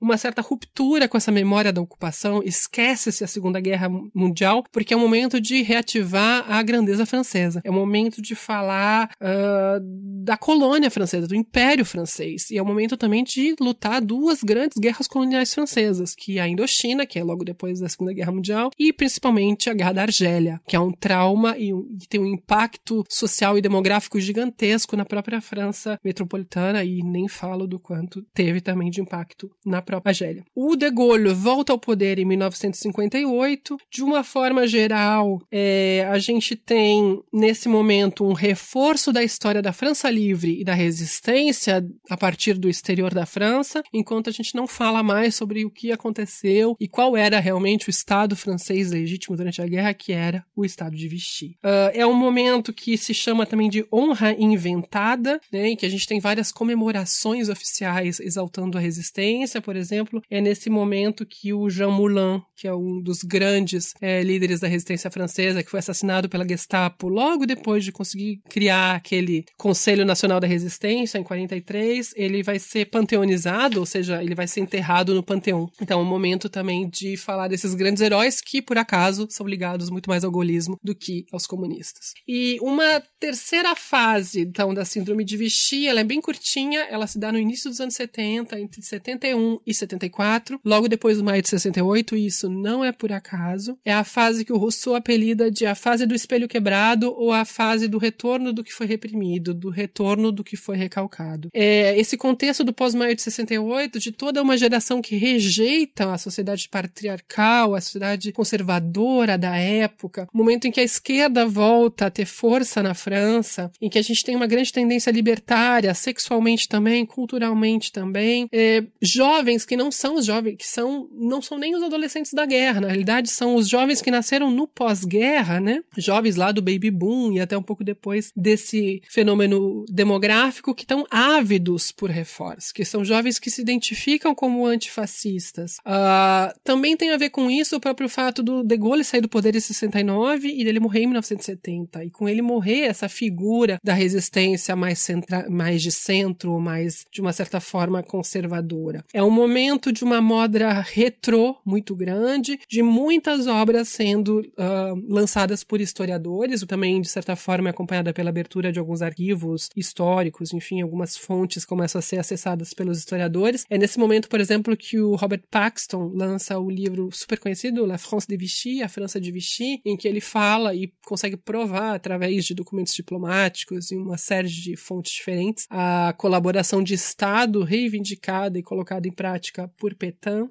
é também o momento do lançamento do documentário chamado Le Chagrin et la Pitié, A Tristeza e a Piedade. Ele existe lançado pelo Instituto Moreira Salles, se eu não me engano, no Brasil. É bem interessante em forma de DVD, mas se encontra nos streamings, enfim, hoje em dia. Feito pelo Marcelo Fus, que fala, ah, que na verdade questiona os grandes personagens franceses que colaboraram, mostra os comunistas como grandes heróis da resistência e os golistas não mostra. Simplesmente eles estão ausentes desse documentário. É um documentário que critica Vichy, que critica a questão do antissemitismo, e é muito importante falar que toda a repressão vichista e nazista contra os judeus, não que ela tenha sido esquecida ou colocada para debaixo do tapete de propósito, mas ela era extremamente secundária na França nesse momento. Né? Não é um momento ainda em que a gente vê essas discussões sobre a Shoah, sobre o Holocausto, enfim. Mas esse documentário já toca em algumas dessas questões, eles meio que tentam desmistificar a história francesa escancarar essas tensões que existem, ou seja, tudo isso que foi jogado para fora do tapete durante os 30 anos gloriosos anteriores. É também um momento de um, uma questão muito delicada. Paul Touvier, que é um antigo chefe da milícia francesa, desse grupo miliciano ligado a Vichy, ele foi preso, julgado e condenado à pena de morte e ele vai ser agraciado pelo presidente da época, o Georges Pompidou, que vai salvar ele da pena de morte. E isso coloca ainda mais fogo nesse caldeirão. Uh, em 72 também é o momento do primeiro pedido de extradição do Klaus Barbie, o carniceiro de Lyon, esse carniceiro torturador nazista que atuava na região de Lyon Que estava na Bolívia nesse momento. Então, é um momento em que a memória da ocupação volta de uma forma extremamente forte e poderosa. A partir de 74, e aí, bom, isso terminaria em 1990, porque o livro foi publicado em 1990, seria a última fase da Síndrome de Vichy, que é a fase da obsessão. Uh, é um contexto, então, novamente, de crise econômica que a França vai viver, é um momento de uma grande renovação pelo interesse, do interesse pela história, de uma forma geral, uma fase marcada, então, pelo despertar da memória judaica, uh, ao mesmo tempo que aumenta o antissemitismo, porque tem todas as crises no Oriente Médio entre Israel e Palestina, também nesses anos 70. Uh, é um momento em que essas reminiscências da ocupação voltam para o debate político interno. É um momento em que os negacionistas do Holocausto vão para a televisão e falam sem medo do que eles pensam e o que eles acreditam. Vai ter pelo menos dois grandes expoentes uh, desses antissemitas e negacionistas franceses nessa época: Robert Forrisson, que sai inclusive das universidades francesas, e Darquier de Pelepoix, que é esse bacana que vai para a televisão falar uh, esses absurdos é um momento também do renascimento da extrema-direita, é um momento onde se forma o Front National dos Le Pen, por exemplo, que hoje se chama Rassemblement Nacional. É também o momento em que o Maurice Papon, o chefe, na época, bom, ele já fez de tudo na vida, mas na, uma das coisas que ele fez na vida foi, foi ser chefe de polícia de Paris, atuou em vários momentos na repressão uh, vichista durante a guerra. Ele vai ser, inclusive, culpado por assassinar militantes argelinos durante a Segunda Guerra, durante a Guerra da Argélia, aqui em Paris. Maurice Papon, ele vai ser preso e condenado por crime contra a humanidade por causa das questões da Segunda Guerra Mundial. Então, isso reaviva essa necessidade de de vingança, de julgamento desses criminosos de guerra. Uh, a gente vai ter a eleição do Mitterrand no meio de tudo isso, então um governante de esquerda, de quem vai se esperar bastante coisa nesse sentido, mas o Mitterrand é complicado porque ele era vichista, ele fazia parte da burocracia vichista durante a guerra, enfim. É um caso que também leva a várias polêmicas. É um momento da era dos testemunhos da Shoah, principalmente a partir dos anos 90, em que essa palavra, essas narrativas judaicas se liberam, se tornam uh, best-sellers, uh, as pessoas vão para a televisão falar sobre as memórias do Holocausto, enfim. E tem também uma última coisa que acontece aí mais no final uh, do, dos anos 80, uh, na verdade, é, no início dos anos 80, que é a prisão do Klaus Barbie, aquele que, o carniceiro de Lyon, o torturador nazista que tinha sido, cuja extradição havia sido pedida nos anos 70. Ele vai ser preso somente em 1983, aos 70 anos de idade. Muito dessa prisão se deve à atuação do casal Bert e Serge Klarsfeld, que são dois dos caçadores de nazistas franceses, vamos dizer assim. Ele é judeu, menino, né, jovem, que sobreviveu à Shoah, ela, uma alemã que rompe então com essa memória do próprio país. Uh, o Klaus Barbie, ele vai ser julgado pela repressão contra os resistentes e também por uma operação que prende cerca de 40 crianças de um orfanato judeu e leva praticamente todas à morte, as crianças do orfanato de Isieux, uh, em 1944. Agora eu não tenho certeza da data, mas acho que é 44 sim. E na verdade vai esse julgamento do Klaus Barbie, ele vai funcionar quase que como uma catarse nacional. Vai ser um pouco Eichmann, no sentido do impacto que ele tem na sociedade francesa. Né? Ele vai terminar sendo condenado à prisão perpétua por crimes contra a humanidade. Mas aí eu vinha falando até então das quatro fases da síndrome de Vichy do Henri Rousseau, e a gente pode se perguntar se depois dos anos 90, que é quando ele escreve o livro, até tem umas edições que ele faz alguns algumas atualizações, né, do que ele falou até 1990. Mas será que hoje em dia, em 2023, ainda existe uma síndrome de Vichy? É, bom, primeiro, como eu falei lá no início, os historiadores já sabem muito, muito, é, tipo, muito, muito mesmo sobre Vichy. É, chega a ser assustador você chegar numa livraria, tem uma livraria grande aqui em Paris, é, e você vê que tem quase 10 prateleiras só de livros sobre Vichy, sobre a Segunda Guerra Mundial, principalmente sobre a França na Segunda Guerra Mundial. Então não existe muito tabu em relação relação a, a Vichy da parte dos historiadores. Mas é, é, claro que essa memória ela é delicada porque ela sempre fala sobre a forma como os franceses encaram o próprio país e a própria história, né? O que a gente chama de demanda social por memória entre os historiadores. Existe uma relação passional dos franceses com esse período, que é uma mistura ainda hoje um pouco de medo que isso se esqueça, a vontade de testemunhar, porque a gente ainda tem algumas pessoas vivas dessa época, pouquinhas já nesse momento, e uma vontade de saber. Acaba sendo um período histórico histórico que a gente poderia dizer que ele é historicamente vivo, né, para usar um termo mais da pedagogia, apesar desse avanço historiográfico. E os franceses continuam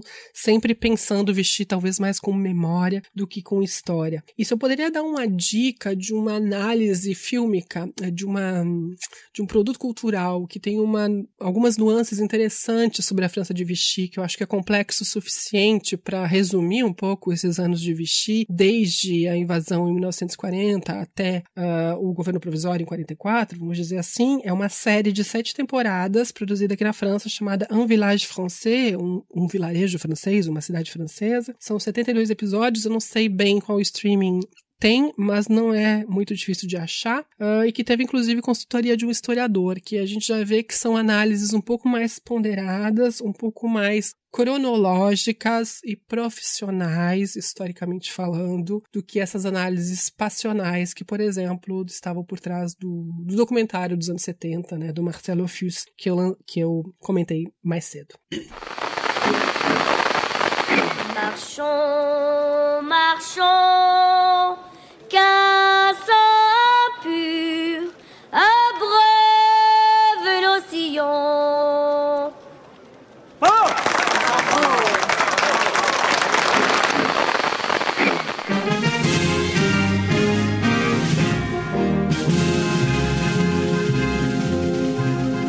Recomendações de leitura para quem ouviu até o final, se interessou pelo assunto, quer saber mais. Se você tivesse que recomendar até uns três livros, que livros você recomendaria? E antes de você recomendar, acho que cabe aqui uma né, uma observação. Você falou da sua tese, eu tenho certeza que tem gente que está ouvindo que vai querer ler, né? Então, é, eu tenho certeza, vai vir gente nas redes sociais, ah, eu queria ler a tese dela, não sei o que, então, só para explicar. Ainda não está publicada, é, você vai defender ela em francês mesmo, né, ou em inglês? Então, é, a tese ainda não foi defendida, ela vai ser defendida em janeiro, e ela foi toda escrita em francês, eu vou defender em francês. E a minha defesa, a princípio, não vai ser transmitida também, infelizmente. É, não, só para avisar o pessoal que assim, a tese ainda não está disponível para leitura e quando tiver vai ser em francês. Então, né, vamos torcer para que no futuro tenhamos uma tradução aí, quem sabe alguma editora que tá, alguém de alguma editora que tá ouvindo isso aqui se interessa em trazer pro Brasil, né? Fica aqui a dica. Mas enfim, Além da tua tese, três livros sobre o tema, o que, que você recomenda pro pessoal? Bom, eu já vou pedir desculpas antes de começar a falar, porque é muito difícil indicar coisas em português sobre essa bibliografia, porque praticamente não existe. Tem muito, muito pouca coisa publicada em português. Os livros mais importantes não foram traduzidos. Então eu vou ter que me obrigar a pelo menos duas das três uh, obras que eu vou indicar vão ser em francês. Uh, mas, enfim, o primeiro livro que eu vou indicar é o livro chamado A Estranha Derrota, escrito pelo Mark Bloch, historiador como a gente. Ele escreve esse livro durante a Estranha Derrota da França em 1940, ele lutou na Batalha da França. Ele vai conseguir ver muito rapidamente, num exercício que realmente é de história imediata, o que está acontecendo no fronte, os disfuncionamentos do comando, o problema da estratégia francesa, e ele vai escrever sobre isso num livro que é muito interessante. Não é um livro de um militar falando sobre o dia dele, o dia a dia dele na linha Maginot, nos combates, não. Não é isso. É um historiador olhando para o que ele tinha acabado de viver. Ele escreve realmente no calor dos acontecimentos e é uma análise extremamente fina e muito competente uh, do que ele viveu e do que essa derrota significa para os franceses. Lembrando que o Marc Bloch ele vai ser assassinado pela Gestapo em 44, ele é resistente interior da França, do interior da França. Ah, esse livro vai ser publicado póstumamente em 46 e foi traduzido pela Zahar, agora Companhia das Letras, com o título A Estranha Derrota. Não é difícil de conseguir esse livro para ler, não. E os dois livros em francês que eu vou, vou indicar, o primeiro deles chama La France Virile, des femmes tendues à la libération, é a França viril, as mulheres tosadas na liberação, do Fabrice Vigei, que vai falar bastante sobre esse fenômeno dessa violência libertadora coletiva de gênero, né, que se pratica contra as mulheres que eram suspeitas de terem relações com o inimigo. É o estudo mais completo que a gente tem. Esse mesmo autor, o Fabrice Virgili, ele vai ter livros também sobre a questão dos, das crianças franco-alemãs que nascem, né, dessas uniões, tanto na própria Alemanha, então prisioneiros de guerra franceses que vão ter filhos com alemãs, como os soldados uh, uh, nazistas alemães que vão ter filhos com mulheres francesas. Então ele tem uma obra bastante voltada para essas questões, essas questões de gênero. A outra obra que eu vou indicar, essa também em francês, mas tem um bônus, ela tem um capítulozinho publicado em português que eu vou falar depois. É, chama La Opinion Française sur Vichy, Les Français et la crise d'identité nationale, uh, a opinião francesa sobre Vichy, os franceses e a crise de identidade nacional de 36 a 44, do Pierre Laborie. Ele foi publicado em 1990, mas tem edições atualizadas desse livro. E ele, na verdade, faz parte de um livro organizado, é uma, acho que são quatro volumes esse livro, da Denise Hollenberg e da Samantha, Samantha Quadrati, em 2010, que chama A Construção Social dos Regimes Autoritários, Legitimidade, Consenso e Consentimento do Século XX. Ele escreve um dos capítulos, portanto, em português, do volume 1, que é sobre a Europa, que chama-se Os Franceses do Pensar Duplo, 1940-1944, Os Franceses do Pensar duplo. E é isso que para mim é interessante na obra dele, ele trabalha muito com a questão dos comportamentos coletivos ao longo da guerra. Como é que os franceses se comportam, quais são as ambivalências do comportamento francês, quais são as zonas cinzas do comportamento dos franceses diante dos colaboradores. Porque seria muito simples a gente dizer, ah, são todos colaboradores covardes, ou a gente dizer, são todos acomodados, ou a gente dizer, ah, teve milhares de resistentes, é uma nação, heróica. Nada disso tá falando a verdade nenhuma dessas afirmações dá conta da complexidade da sociedade francesa e da complexidade dos comportamentos coletivos franceses nessa época. E é interessante porque ele analisa as correspondências controladas né, na linha de demarcação, quando ia de uma zona para outra. De uma forma geral, ele faz um exercício de análise da opinião pública ao longo desses anos. Né? Ele começa em 36, analisando algumas tendências comportamentais e a próprio, o próprio clima social que já estava se deteriorando deteriorando na França e vai até 1944. Da minha tese em geral, eu tenho alguns artigos publicados em, em português. Eu posso deixar para o Iclis as referências depois, é, mas são assim pedaços, né? São algumas questões que eu analiso de uma forma mais específica. A tese ela vai ser provavelmente publicada em francês primeiro, se tudo der certo, né? Se a banca sair bem, enfim, tem vários poréns aí no caminho. A editora aceitar finalmente o livro e depois, quem sabe, se alguma editora se interessar, eu publico em português também, aí seria uma tradução da tese mais adiante. Então é isso, gente. Fran, tem alguma consideração final? Eu queria agradecer muito uh, o convite, Clis. Eu acho que é muito legal. É, a França de Vichy é uma, um assunto que a gente não costuma uh, discutir muito, uh, mesmo na faculdade de História. Acho que não dá tempo também de analisar todos esses casos.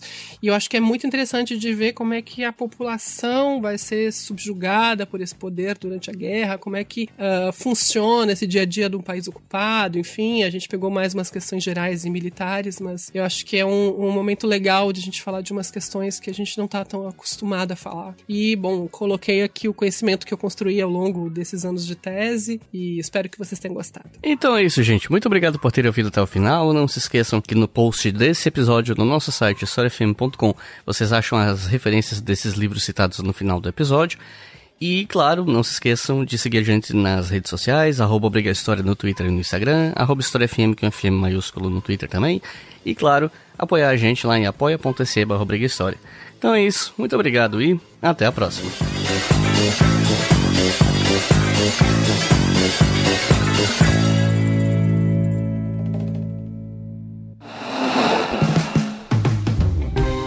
Este podcast foi financiado por nossos colaboradores no Apoia-se. Acesse apoia.se barra História e contribua para manter este projeto educacional gratuito no ar.